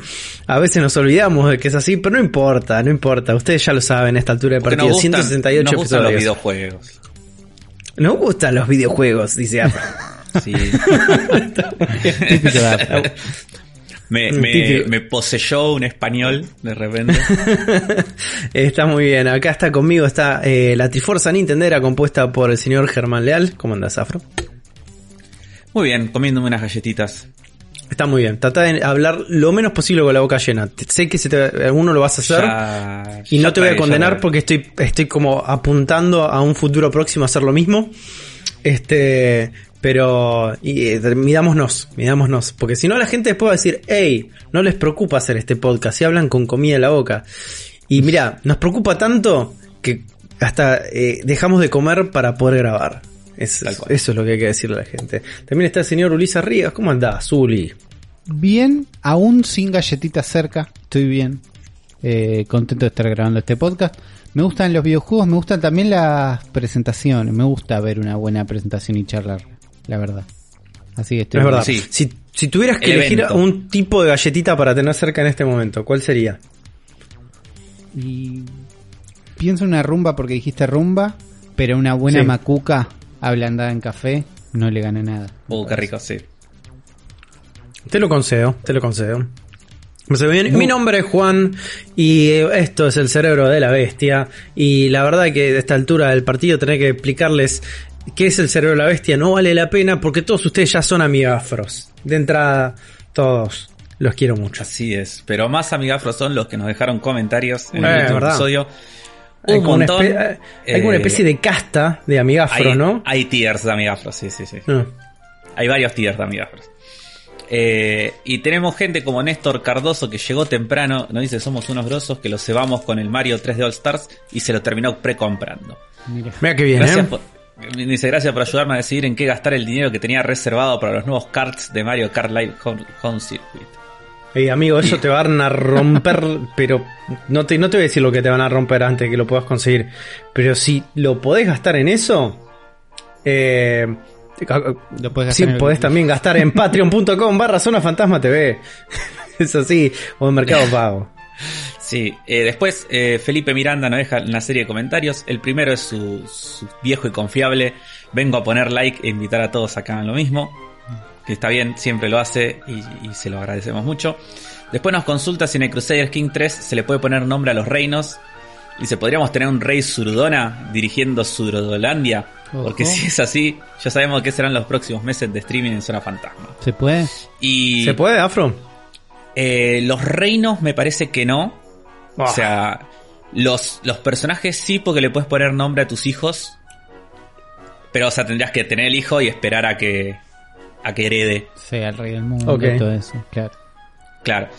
Eh, los terrenos me parece que no. Porque me parece que ya están dados por eh, el juego. Eh, después dice, que se-. Sí, se dice que tu experiencia hacker le recordó al Watch Dogs. Y, y después eh, nos pregunta si el, cuan- lo que escribimos de los Musous, que le hizo acordar un juego de 360 que se llamaba 99 Nights. y nos pregunta si era de ese género. Y yo digo que ¿Cuál es ese? Le, le respondí que efectivamente sí y que era el juego que en la presentación, en la mítica presentación de Konami de la E3 del 2007, si no me equivoco, es la del que estaba el chino falopa que dice One Million Troops. ¿Te acordás de ese momento? No. ¿Cómo no lo jugué Busquen nunca este juego? ¿Qué juego? ¿Cómo Busquen se llama? después 99 Nights, o sea, 99 noches. Estoy Sí, es buscando el museo. tra- Están buscando gameplay. Eh, a ver. Ese juego Es un museo. Es un museo Claro. lleno Sí, de sí. mobs. Sí, un millón de tropas. One million Claro. troops. Eh, en la. Busquen después para rever esa presentación de Konami que es increíble. Es como. Es esa que es todo un cringe constante, Sí. ¿no?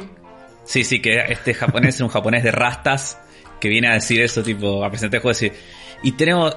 One million troops, dice en escena, y toda la gente silencio, tipo. Yo lo decía como esperando que todos aplaudan y se vuelvan locos. Y no pasó. Tak Fuji era. Tafushi, sí. Ahí está. Sí, Después. me acuerdo, me acuerdo. Juan Ferrari nos dice, péguenle a la vieja de la Switch ahora y tienen contenido Nintendero para 3.000 programas. Martín Grapiolo dice que nos quiere, pero mucho más quiere a Uli después de escuchar su devolución del Ricor. Necesito abrazarlo y hacerle unas milanesas con puré. Eh, después eh, tenemos también comentarios de Raiza. De, voy a pasarlos un poco rápido porque hay un montón. Eh, me voy a detener en los que hayan dejado algo un poco más eh, largo. Eh, Y Raiza- creativo. Sí, Axel, Axel Verbis.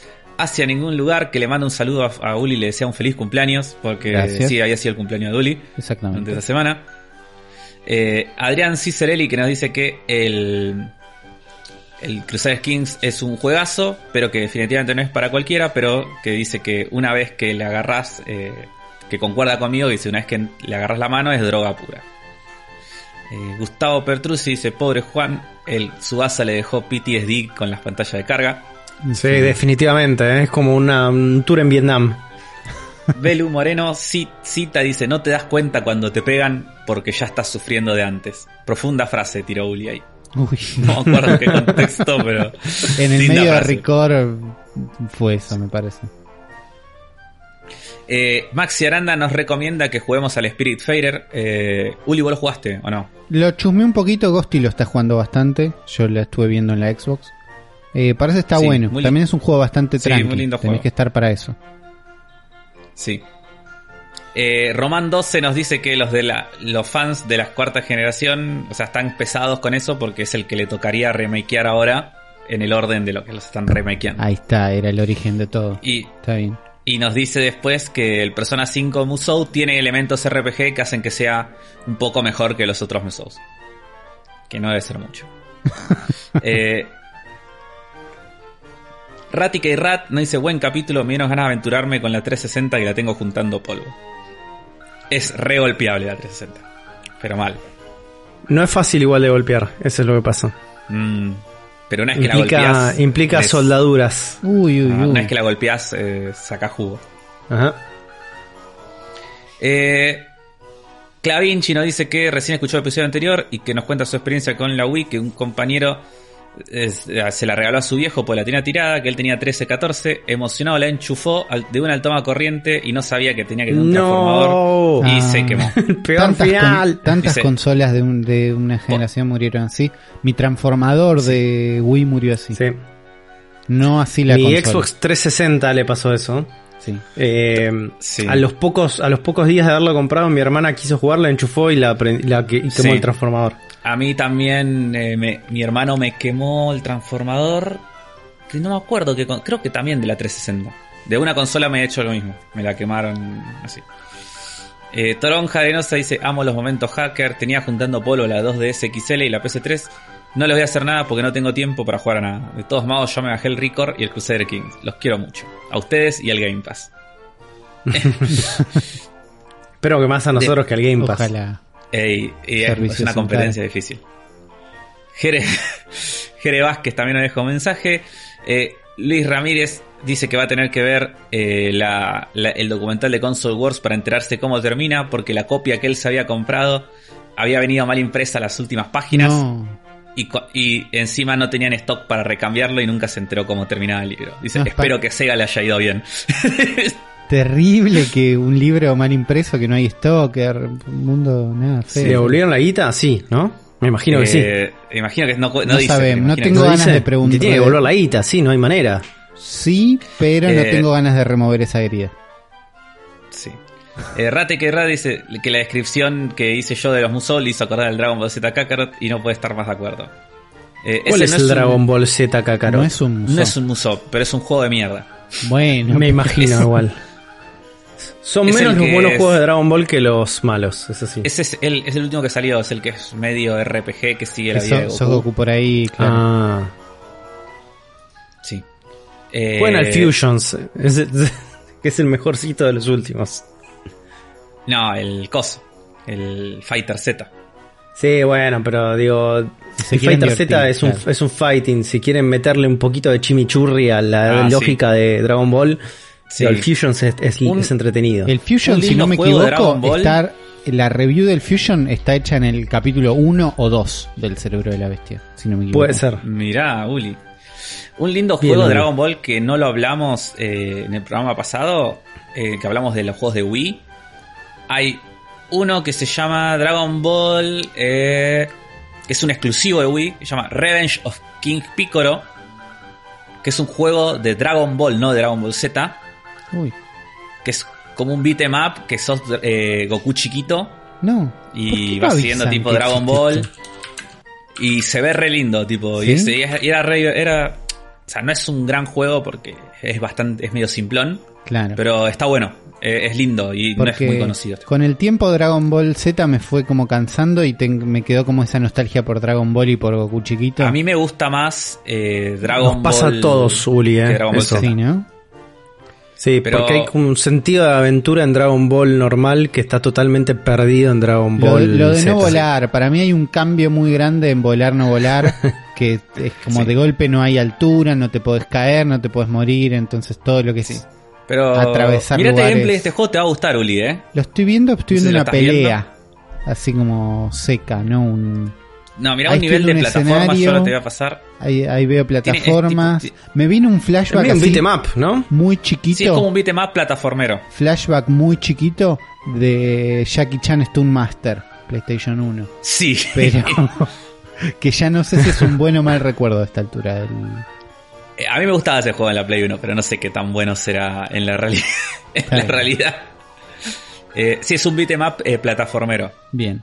Pero que se veía muy lindo, está, está, está bueno. Sí, sí, me, me hubiera Eh, gustado jugar. Y es una joyita oculta de, de Wii.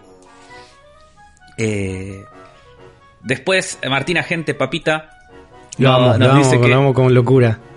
yo también mi PS3 de la mano de los dice que hackeó su PS3 con la mano de los youtubers cuarentones de España. Hermoso todo. Dice que ahora que sale la 5 quizás tengamos suerte y la 4 sea más fácil de piratear. Eh, Javi P dice que prefiere la historia. eh, la 4, hoy por Sí. hoy, eh, en 30 segundos la tenés jailbreakeada. En 30 segundos. Mirá. No joda, no joda. Eh, ¿Cuál es el tema? Son muy pocos, necesitas como tener una consola que tenga cierto firmware, que es bastante antiguo, para que pase eso, y son muy pocos los juegos que puedes jugar hoy por hoy. En una PlayStation 4, este, golpeadita. Claro, pero ya van a ir creciendo con el tiempo. Sí, por eso va a pasar, va a suceder. Eh, Javi P nos pregunta si preferimos que la historia del Zelda Age of Calamity sea en formato de beat'em up, Metroidvania o FPS. ¿Ustedes qué Eh, prefieren? Uf. FPS. Ya si, están, si vamos a romper, rompamos todo. Metroidvania va a ser un medio pelo. Tiene razón. Uli, es, es como vayamos por todo. Nos dice, gran 2". episodio. Increíble la intro kilométrica. Me gustó la faceta hacker de Juan, afrocazando primos y el mejor segway jamás hecho por Uli. eh, que Kevin Olgin dice que viene de la nardonecracia a decir que sí. Cree haber ganado la encuesta de Instagram que lo posiciona como un, anim, como un animafro, no como un amigafro. Bien. Se, equivo- se equivocó.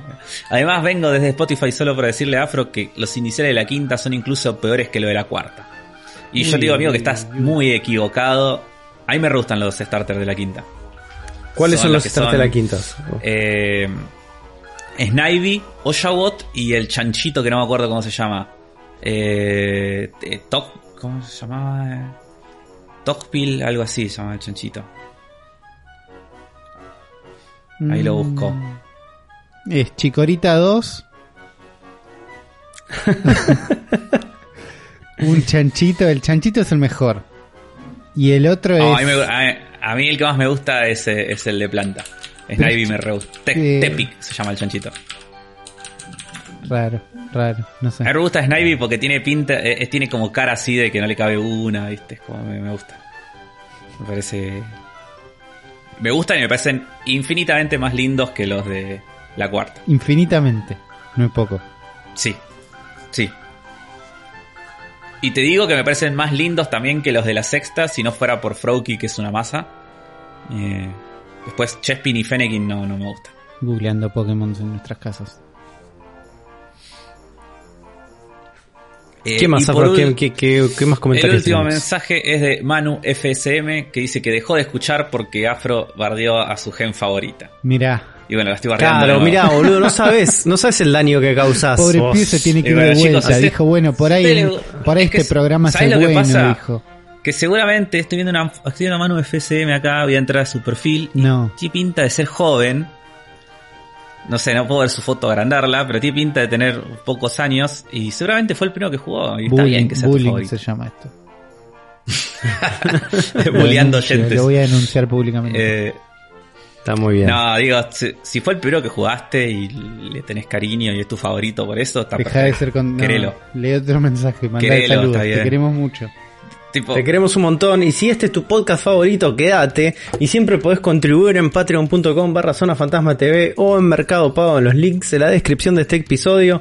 Nos tirás unos mangos y permitís que este proyecto siga creciendo y nos dé la oportunidad de traerles cada vez material nuevo. Así que si se copan, ahí tienen. Eh, vamos a ir directamente a las noticias nintenderas de esta semana porque son un montón. Tenemos Sí. un montón de material para hablar de noticias esta semana.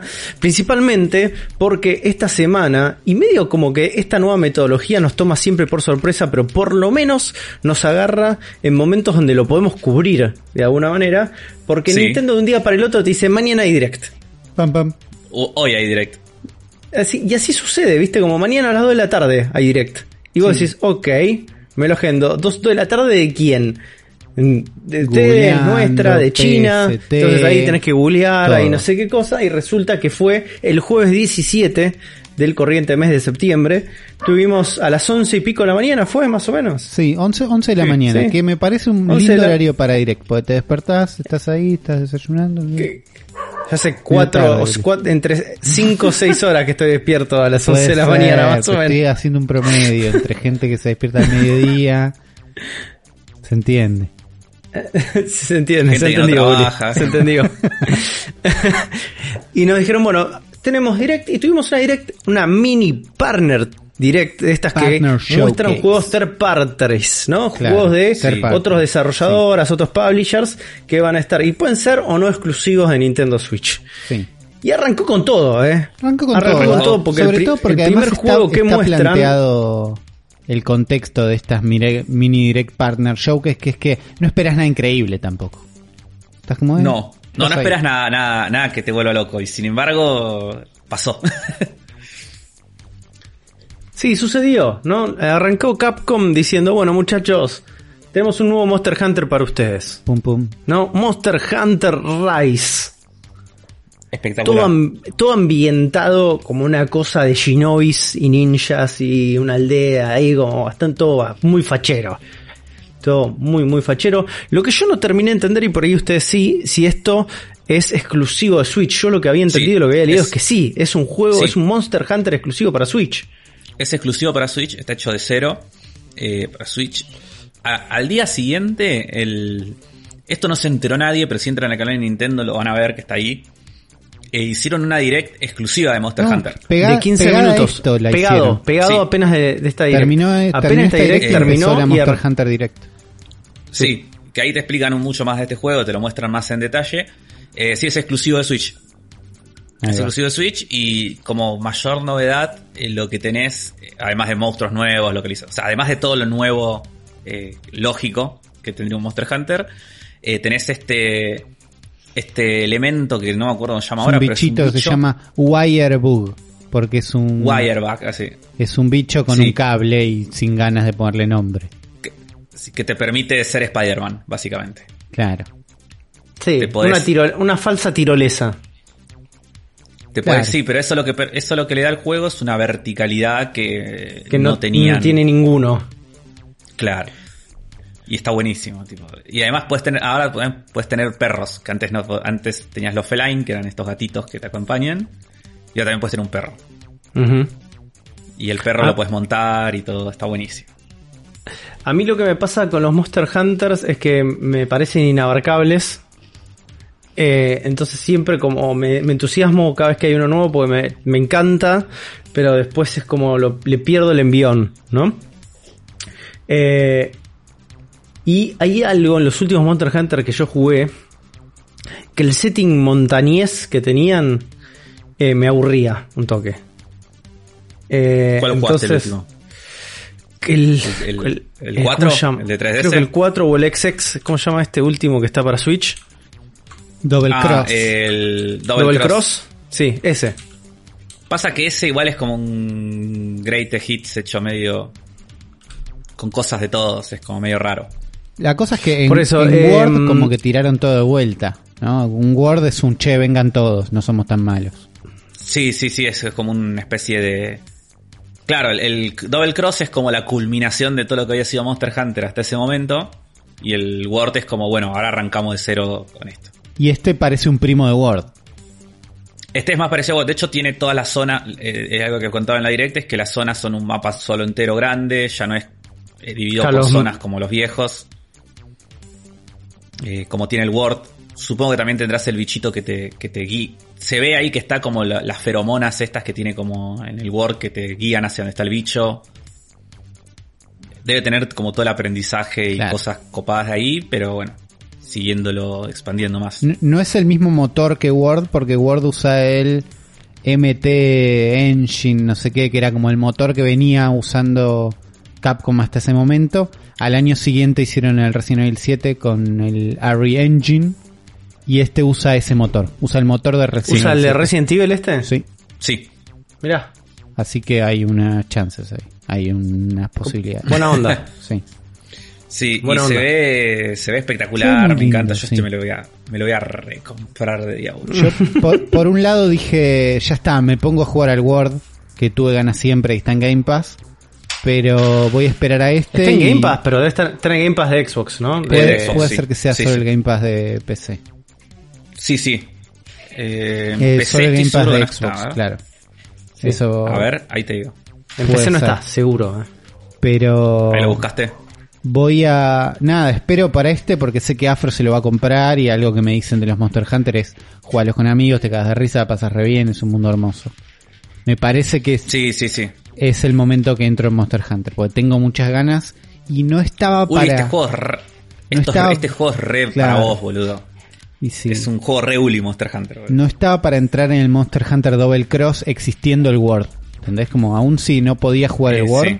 Era, che, hay uno re lindo allá y yo estoy jugando un port de 3DS que se ve lindo. Sí. Pero es un port de 3DS, hay unos menús ahí que digo, no estoy para esto.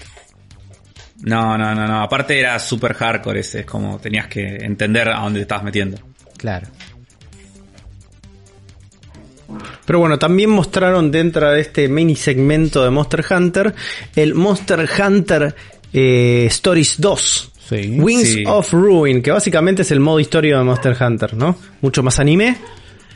Pero Más el o menos, este en es realidad. re copado, man. Sí. En- en- este, este es, este es el- la saga que viene a poner en vergüenza a Game Freak. ya desde, desde el anterior de 3DS. Eh, está buenísimo el Monster Hunter Stories de 3DS. Eh, porque lo que tiene son juegos tipo Pokémon. Pero vos acá no sos un Monster Hunter. Sos un Monster Rider. Monster O sea, sos- Rancher, querrás decir. Ra- no, Rider. sos un. So close. sos un. eh, Sos amigo de los ¿Domador? monstruos y no los matás. claro, sos amigo de los monstruos. Y no Y los sí, sí, efectivamente. Claro. Y los montás. Pero para Eh, en este en este mundo de Monster Hunter Stories, ¿hay Monster es el mismo Hunters mundo. también? Es el mismo mundo, sí, sí. Y vos estás medio en contra de los Monster Hunters, es como... Siento una- que eh, hace quedar mucho peor a los Monster Hunters esto. Sí, por eso digo... A las personas. Me interesa bueno, este, pero- este contraste no- no- no político que estamos planteando. No ¿eh? creo No, que se meten en ese. No Sí. se meten en ese debate. Boludo, pero ¿por que qué lo más comen en el mundo interesante? Pokémon? No son cosas que no se hablan. No se habla. Claro. Pero bueno, lo que tenía el ya anterior era que, por ejemplo, en 3DS, los Pokémon de 3DS decían que no tenían 3D porque sus gráficos eran tan zarpados que. Eh, Mentira igual, pero decían como que no se lo bancaba el 3D al mismo tiempo. Y el Monster Hunter Stories 1 se ve mucho mejor que todos los Pokémon de 3DS. Tiene efecto 3D. Podés girar la cámara en todo momento, o sea, los escenarios son 100% 3D. Cálmate, Afro. Y- Un programa que no y le además- a Pokémon. Y además, eh, y además tenía voice acting total. Algo que le cambiaron en este, que no sé si me gusta, que con respecto al anterior, es que el 1 usa el lenguaje de Monster Hunter para todas las eh, cinemáticas. Y eso es bueno Viste que. Monster Hunter tiene un lenguaje. No, este es bueno, viste, Monster Hunter, eh, si Juan lo jugó, Uli vos no lo jugaste, pero tienen un, un lenguaje inventado. Un alfabeto, sí. Onda Sims, viste, hablan. Sí, tiene hasta, y hasta, y hasta tiene como su alfabeto, porque aparecen como la cartelería y a veces algunos diálogos aparecen directamente como en ese lenguaje. Está bien, me gusta. Sí. El, el 1 estaba doblado directamente, o sea, tenía voice acting, pero hablaban en ese idioma. Eh, que estaba re bueno, va, a mí me parecía re divertido. Y acá en el tráiler por lo menos ya se ve que hablan en inglés. Bien. Mo- Monster Hunter Rise tiene fecha ya el 26 de marzo del año que viene. Este no dijeron, este dijeron Summer 2021, que sería nuestro invierno. Se ve buenísimo este. ¿no? Sí. Eh, sí. Sí, supongo que sí. Confusión. Confusión total. Sí. Confusión total. El momento donde hubo la explosión más grande de hype por parte de Uli es cuando confirmaron que dentro de poco va a poder comprarse el Fitness Boxing 2 Rhythm and Exercise. ¿Qué te Eh, produce esto, Uli, sabiendo que tenés la secuela de uno de tus juegos favoritos del último año? Un poco, mi, uno de mis juegos favoritos del último año es Infinito, con lo cual no sé si tengo necesidad de esta versión 2. Por otro lado, ¿Qué viste de nuevo en este? los iconos son más cuadrados en vez de redondos, que me parece peor, la verdad, me parece un paso atrás. Los fondos son más lindos, que puede ser bueno. Eh, no lo escuché con atención, pero llamándose eh, ritmo y ejercicio, espero que sea mejor la banda sonora, porque en el primero la banda sonora es bastante pobre y bastante MIDI. Sí, es horrible las canciones. Eh, yo muchas veces lo juego con música, con un podcast, con otra cosa encima, porque no dan ganas. Eh, este parece mejor. Depende del precio. Lo más probable es que siga jugando el mismo. Pero si están para jugar, cómprense el más nuevo. Es eso. Claro. Tiene unos gráficos lindos igual. eh. Tiene como la interfaz parece un poco mejor. Y también la incorporación de cuatro nuevos este, profesores. Estamos hablando de Janice, ¿no? de Hero, O- de o Karen. tres, no me acuerdo. Entre Sí, ellos cuatro, Karen, cuatro. lo cual es, que, Sí. que es como la gran revelación, ¿no? ¿Es Karen Karen? Pare- Es Karen Karen. No, no, no. Sí, mirá, No, la no, Karen. Karen, Karen. No tiene el, pein- Es- no tiene el mismo Afro, peinado. Afro es Karen Karen. Afro es Karen Karen. Escuchame, Bueno. Karen, eh, ¿vos esperás que durante tres años Karen tenga el mismo peinado? Vos no tenés el No, mismo peinado. Dale, Afro. Tenés razón. Tenés Es razón. Karen. Es Karen confirmada. Karen. Sí, es caroni- canónicamente, Canónicamente Karen. Buen nombre para una telenovela. Listo. Eh, Nombre de canónicamente episodio. Karen. Nombre de episodio de una. Anótalo, anótalo ahora. Anótalo, anótalo ya, Afro, canónicamente Karen. Este, otro de los anuncios que pone muy felices a los, a los afros eh, y a todos los prinis del mundo es que él dice Gaia 6 Defiance of Destiny va a estar para Nintendo Switch. Así Sí. es. Eh, yo no sé si ya salió este o no. No, no salió No porque sé, parece que dice, sale el verano del 2021 según esto. sale en verano del Ok, 2021 no, pero no sé si ya salió no en- tienen nada. Play. Te das cuenta que no salió porque en el trailer hay solo combate. Con lo cual no, no- está en una- un estado de producción. No sé si no es exclusivo de Switch eh, o no. Ni idea. No sabemos eso. No creo. A mí lo que me pasa con los, los Disgaea es que me encantó los primeros, que son los que jugué, pero después es como. Son re inabarcables. Son muy largos, boludo. Y es como ya. Son esos juegos que ya no tengo la vida para jugar. Bueno, También sí, son esos juegos estúpidos, ¿no? Porque digo, cuando muestran el tráiler hacen como 999 mil millones de daño. Es como... no es una amigo, exageración de Juan esto. No, no, no, es así, No. es como... No les alcanza la tiene- pantalla para poner nueves. Claro. Es como que vos pod- podías, eh, por lo menos en los anteriores, podías llegar 99 O sea, millones. como infinitamente. El, el máximo de nivel es 99 millones y 9 en todos los ceros. Claro, como que podías eh, levelear infinitamente en los Disgaea, eso es como una característica que tienen. Y acá por ahí es lo mismo. Claro. ¿Qué te parece esto, Afro? A mí me gustan los dibujitos. Son lindos. No, a mí me re gusta el Disgaea, pero me gusta la saga, pero no sé si voy a poder jugar a este, digo. No sé si Además, lo voy a jugar. creo que las peleas del 5 eran 2D y acá son 3D. ¿Puede ser? Este es el primero 3D, sí. Bueno. Es el primero ojo. cel shaded. Pero para mí tienen solo hicieron el sistema de combate. Nada más. Porque Lo que sí vamos a tener la posibilidad de jugar Disgaea 5 Complete eh, eh, a partir del 23 de septiembre, porque lo van a dar como en un periodo de prueba a la gente que tiene el Nintendo Switch Online. Y creo que podés jugar, mirá, si en tres días, porque es de 23 de septiembre al 29 de septiembre, Una semanita. sí, son seis días. Ok. Si Eh, le metes si es- 10 horas por día, lo terminas. Lo veo muy poco probable, pero bueno, te da la oportunidad para probarlos. Que, que para la gente fanática del cerebro de Game Pass, hoy está el Disgaea 5 en Game Pass en este momento. uy, uy, y bueno. Es 40 horas. Main story. Tenés que darle con todo, pero llegas en 6 días. ¿eh? Si 55 no laburás, horas. no comes, descuidas No. tu higiene personal y todas las cosas que tenés que hacer cuando te dedicas 100% a este tipo de juegos, 11 horas por día sin extras. 11 horas por día sin extras. Me parece muy bien.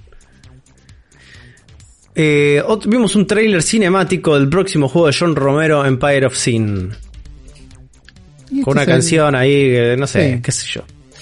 Y yo que sé Este juego para mí es re, es re interesante lo que propone. el, Ojalá esté el bueno. tráiler anterior me había gustado más que este. Este no es que me lo tira para abajo, pero nada, no, no me aporta. Pero me da ganas de este juego.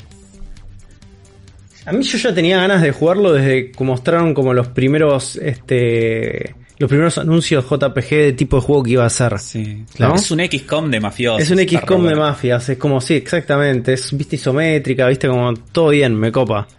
Me encanta el arte Gestión- que tiene y sí. todo. Yo ya estaba dentro, este tráiler medio que no me movió un pelo porque no... El tráiler no mueve mucho. Candidato Game Pass. Pasa Eh, que no son juegos que. No es un género que un tráiler te lo pueda llegar a vender. Son juegos que tenés que jugar, ¿viste? No, Sí, por eso, pero Un pero- tráiler no, no, no te levanta tanto. el primero de diciembre. Es un juego para este año. Sí, me gustaría jugarlo ese juego. Yo le, Sí. le- Eh, a mí también, a mí también me gustaría jugarlo. Después también tuvimos trailer de Sniper Elite 4 para Switch. Bueno, sa- sa- salteemos este momento. ¿Por qué es tan salteable? ¿Es nuevo? No sé si es nuevo o no. No, No me importa. sé, no, me, no, no me- no me importa. Nunca jugué ningún Sniper Elite, no, no sé. No, no, no me interesa. También la caja de y debe comentarios ser el abajo. cuarto, así que no deben ser tan malos, Afro. No, No, no, no digo que sean malos, digo, no me interesa a mí. No sé si es nuevo o no. No creo que sea nuevo. Es más un port. Yo debe ser un port, ¿no? Seguramente. Sí. No tengo idea, chicos. Ya, ya lo estoy buscando ese tipo de información. Salió en el 2017, así que es un port. Listo. Y listo. No, hace mil años salió encima. Es un juego de 20 dólares este, ¿eh? No, ya está.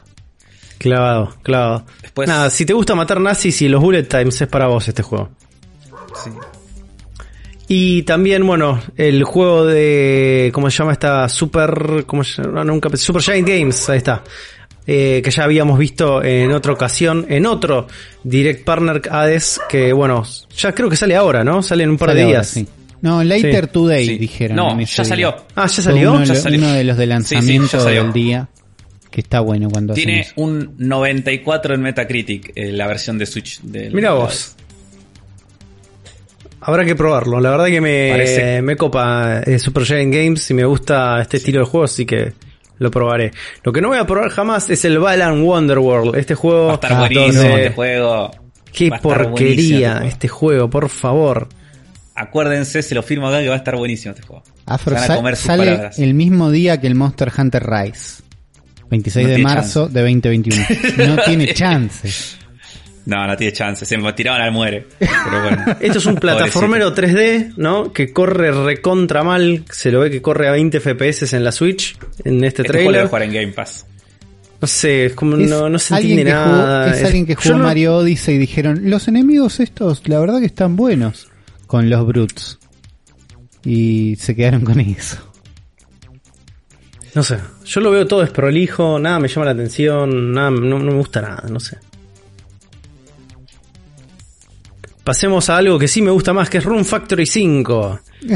2021. Room Factory Sí. 5 es, es un juego que parece recontra lindo, chicos. Es una Sí, especie de Harvest Factory- Moon Sí, Con Animal un- Crossing. Un spin-off. con RPG Eh, más clásico. JRPG. Sí, sí, es eso. Room Factory es un- una saga que es un spin-off de Harvest Moon. Ah, ¿sí? Donde tenés el. Sí, tenés el momento Harvest Moon, tu granjita y todo eso.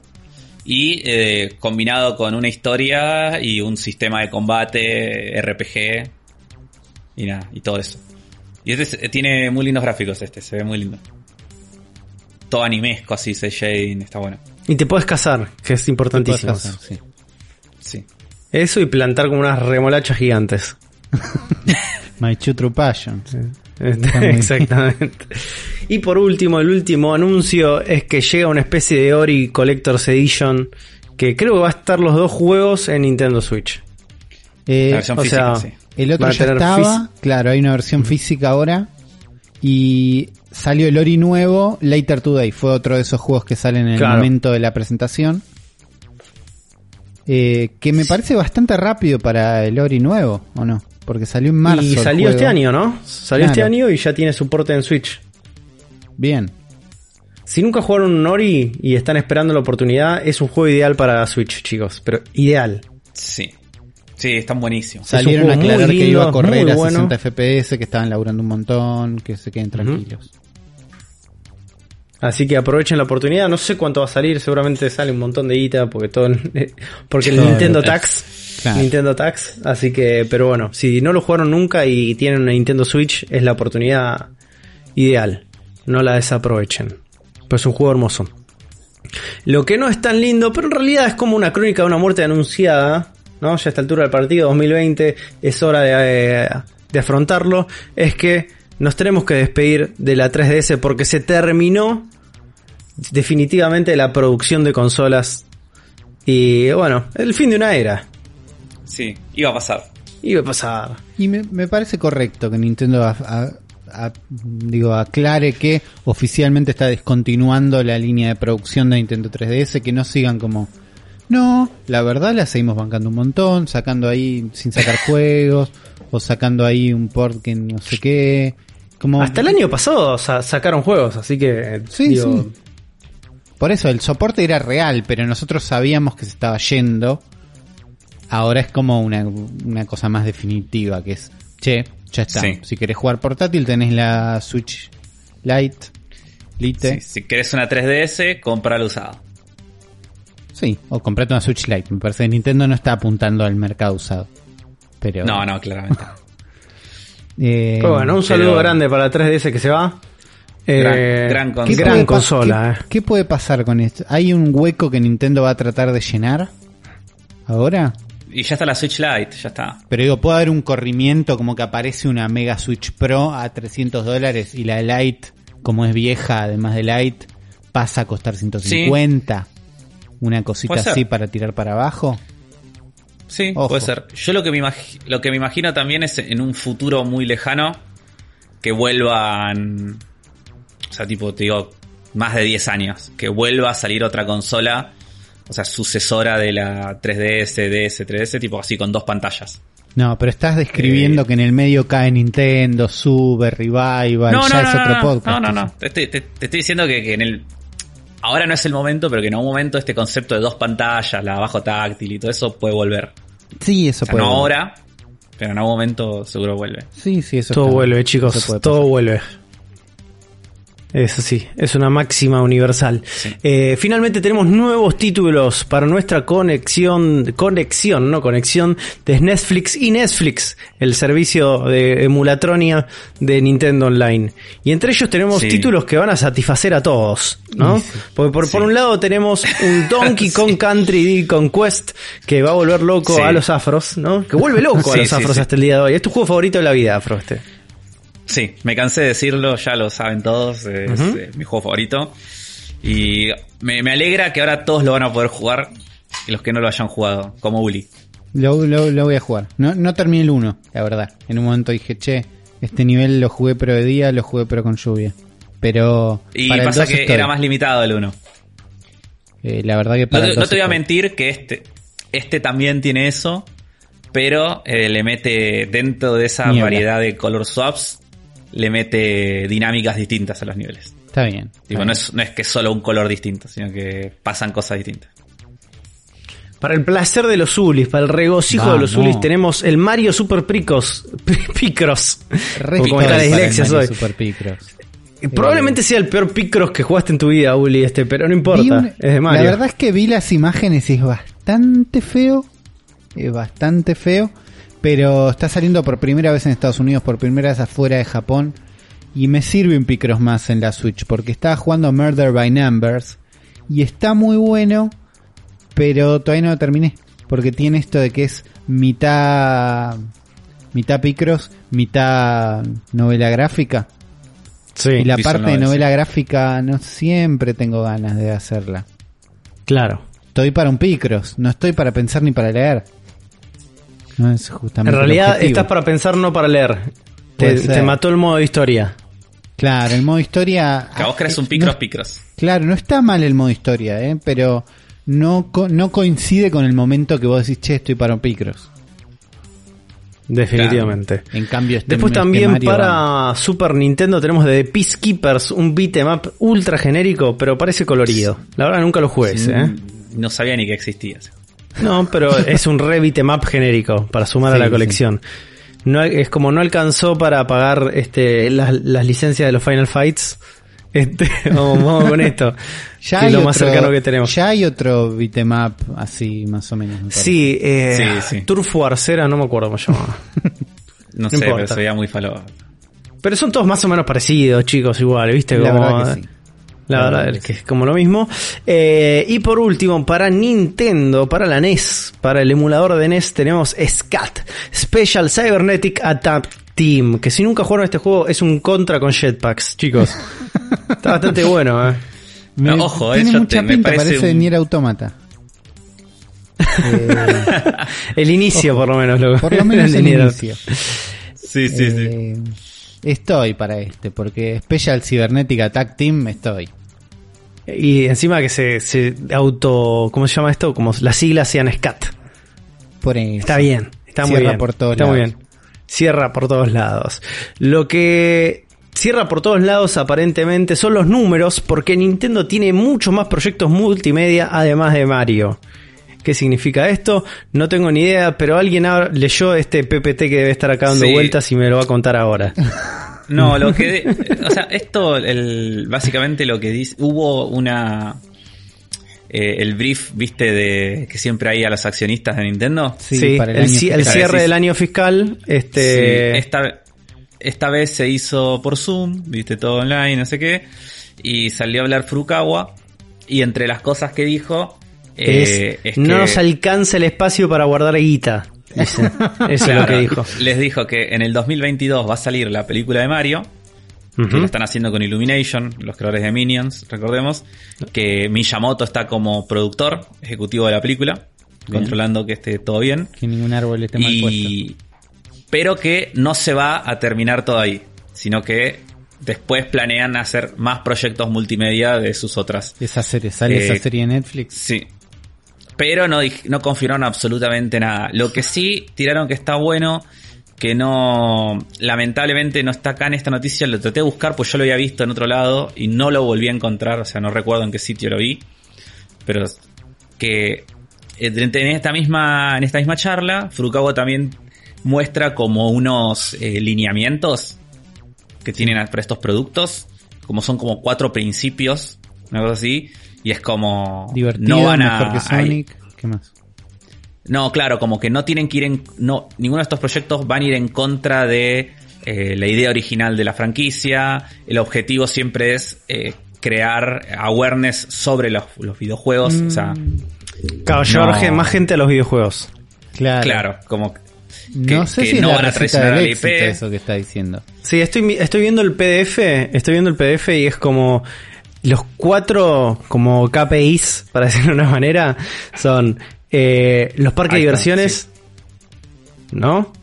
Eh, la película, que ellos denominan la película como visual content y, y como que en teoría es como parte de una alianza con Illumination que va a producir más, más medios, ¿no?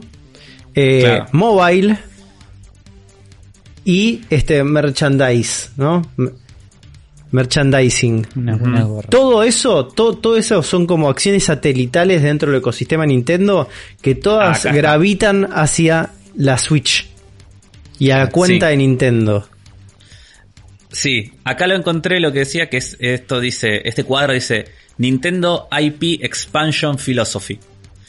La filosofía de expansión de las franquicias Nintendo. Dice, las franquicias Nintendo están basadas en experiencias de juego.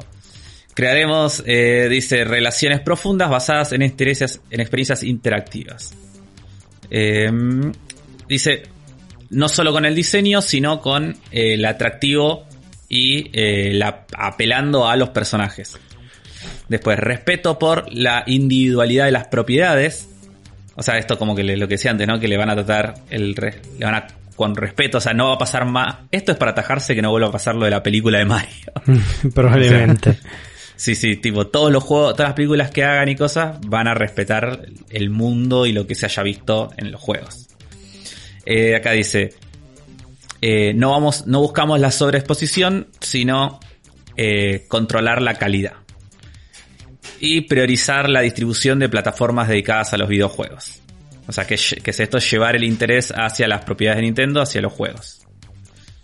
Y eh, evitar introducir atributos eh, que no sean los correctos en el futuro desarrollo de, de estos productos. No Básicamente sé. sí, se están, la- se están cuidando.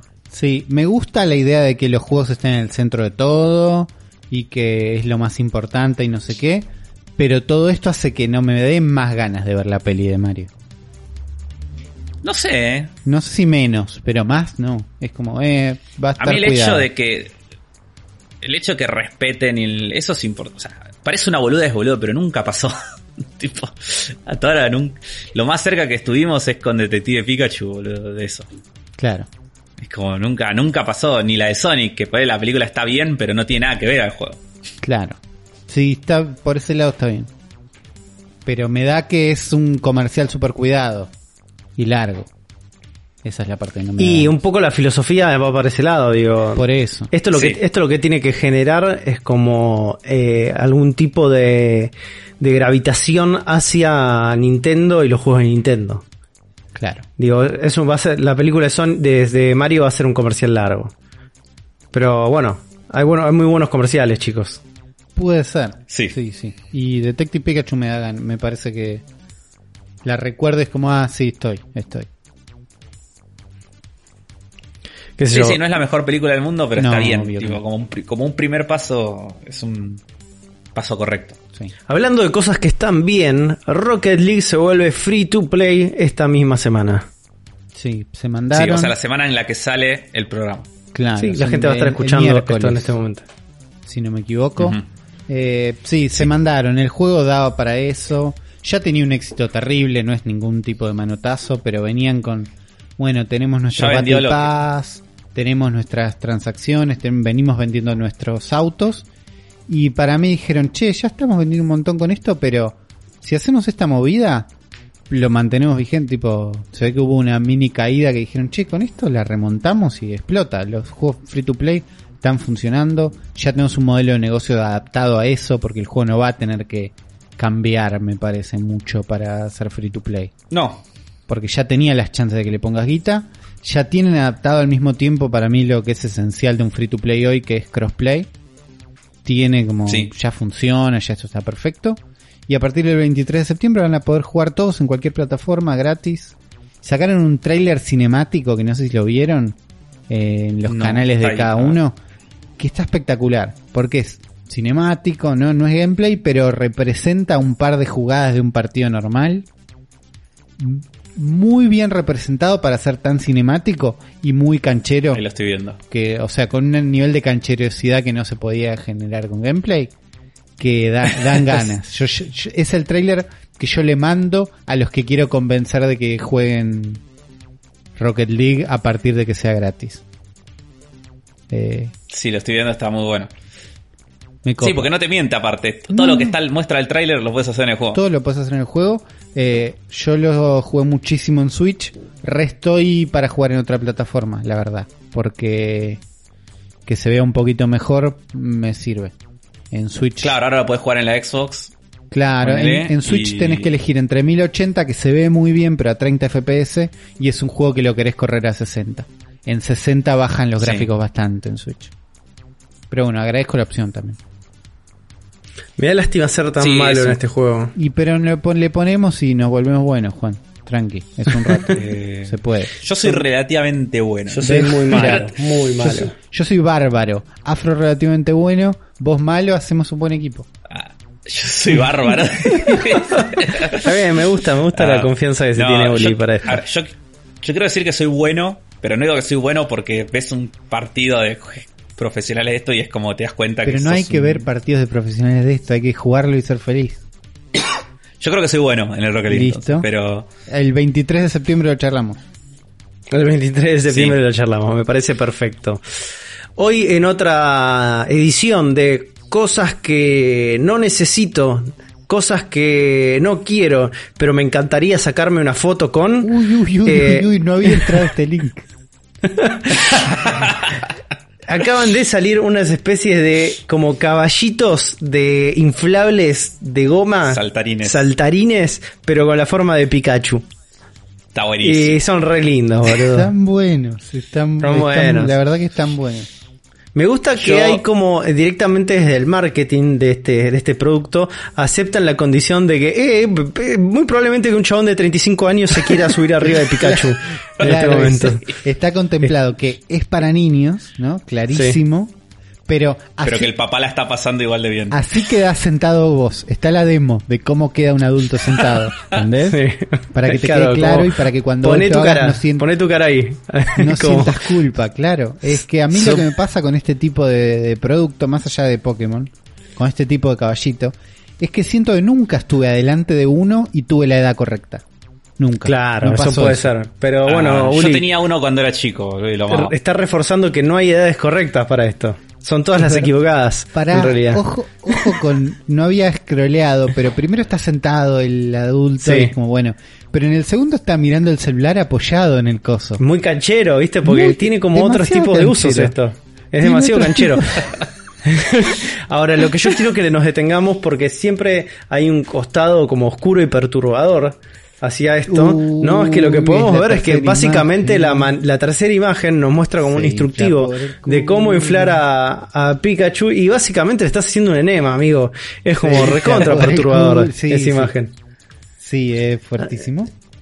Pero es verdad Digo, que no, se- ¿no se lo podrían haber hecho por la pancita o por otro lado? Eso tenía Es que, que ser justamente por ahí. es que al hacerlo Los así caballitos también lo hacen tienen ahí. que la marca que le deja el lugar de donde se infla sea canónica y que no sea algo que Claro. algo que queda mal en el Está diseño. muy bien, está muy bien.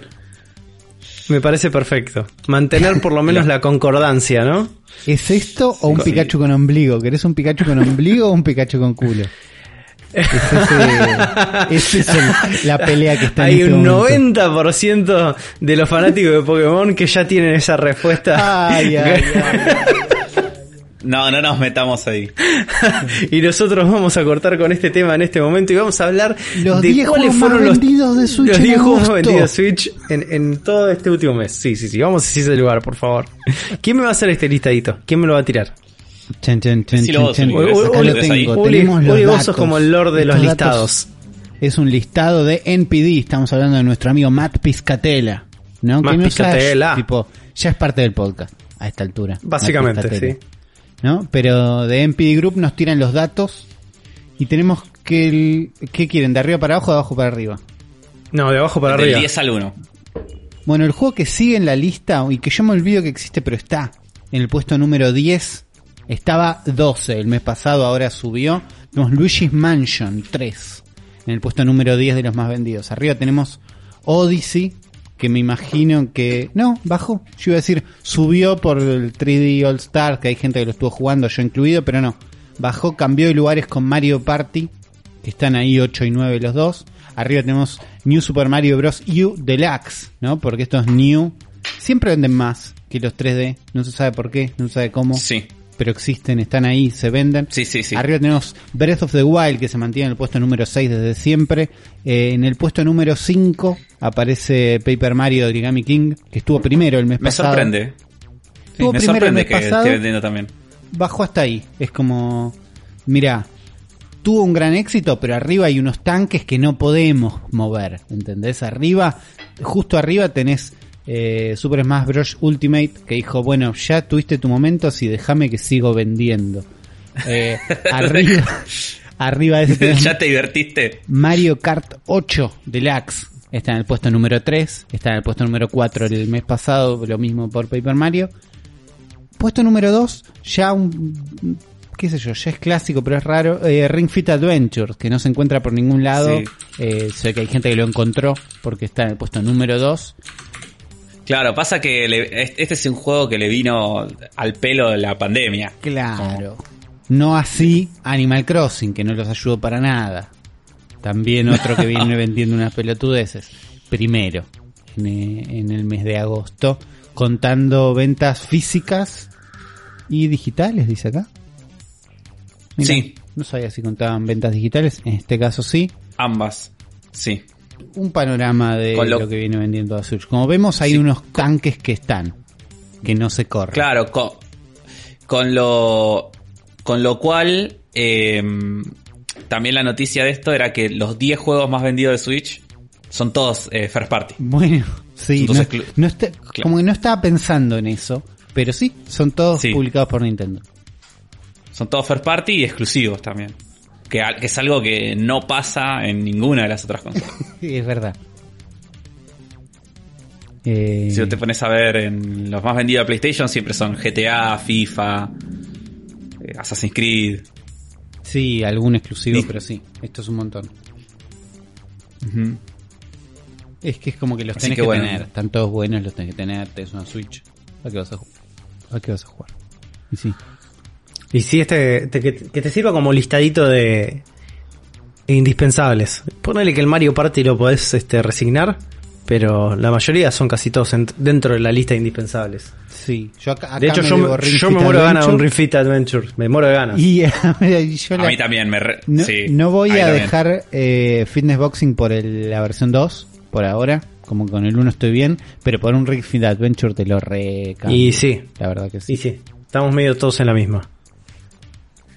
Así que bueno, esto ha sido El Cerebro de la Bestia, episodio 168, gente. Bien, Hemos llegado al final. Buen programa. Eh, recuerden seguirnos en todas nuestras redes, arroba la bestia pod en Twitter e en Instagram, donde estamos subiendo un montón de contenido constantemente. Ahí no nos cree nadie. Este, pero nada, vamos, Lo- vamos a meterle, vamos a inyectarle. Vamos a estar ahí más presentes, así que presten la atención a las redes. Eh, también si quieren bancar este proyecto, patreon.com barra Zona Fantasma TV o Mercado Pago, van a encontrar links en la descripción de este episodio. Así que bueno, y Zona Fantasma TV en este YouTube es donde subimos la versión audiovisual de este podcast. Y estamos en Spotify, estamos en todos lados, en iVoox, donde nos quieran oír, nos pueden oír. Estamos muy cerca de llegar a los 5000 subscribers en YouTube, así que si estás escuchando esto y no estás suscrito al canal de YouTube, andá a hacerlo y responder, ya, respondé en este momento con un comentario. Y si Juan, ¿qué? Digo, soy el subscriber número 5993, y yo te voy a decir, qué tipo hermoso que sos. Y esa va a ser mi respuesta. Es, real, es real. Uli, ¿a quién le querés dedicar este programa? Este programa se lo voy a dedicar a todos los que el Rocket League Free to Play les viene muy bien para convencer amigos. Eh, a ellos les recomiendo este pro les dedico este programa y les recomiendo el trailer cinemático para pasar, que sirve, pasas ahí un link de WhatsApp, sirve. Está bien, es una, una dedicatoria más instrucciones. Tiene un paso, tiene, no son instrucciones, sino es un consejín, se llama. Está muy bien, está muy bien. Gente, nos vemos en la próxima edición de El cerebro eh, de la bestia.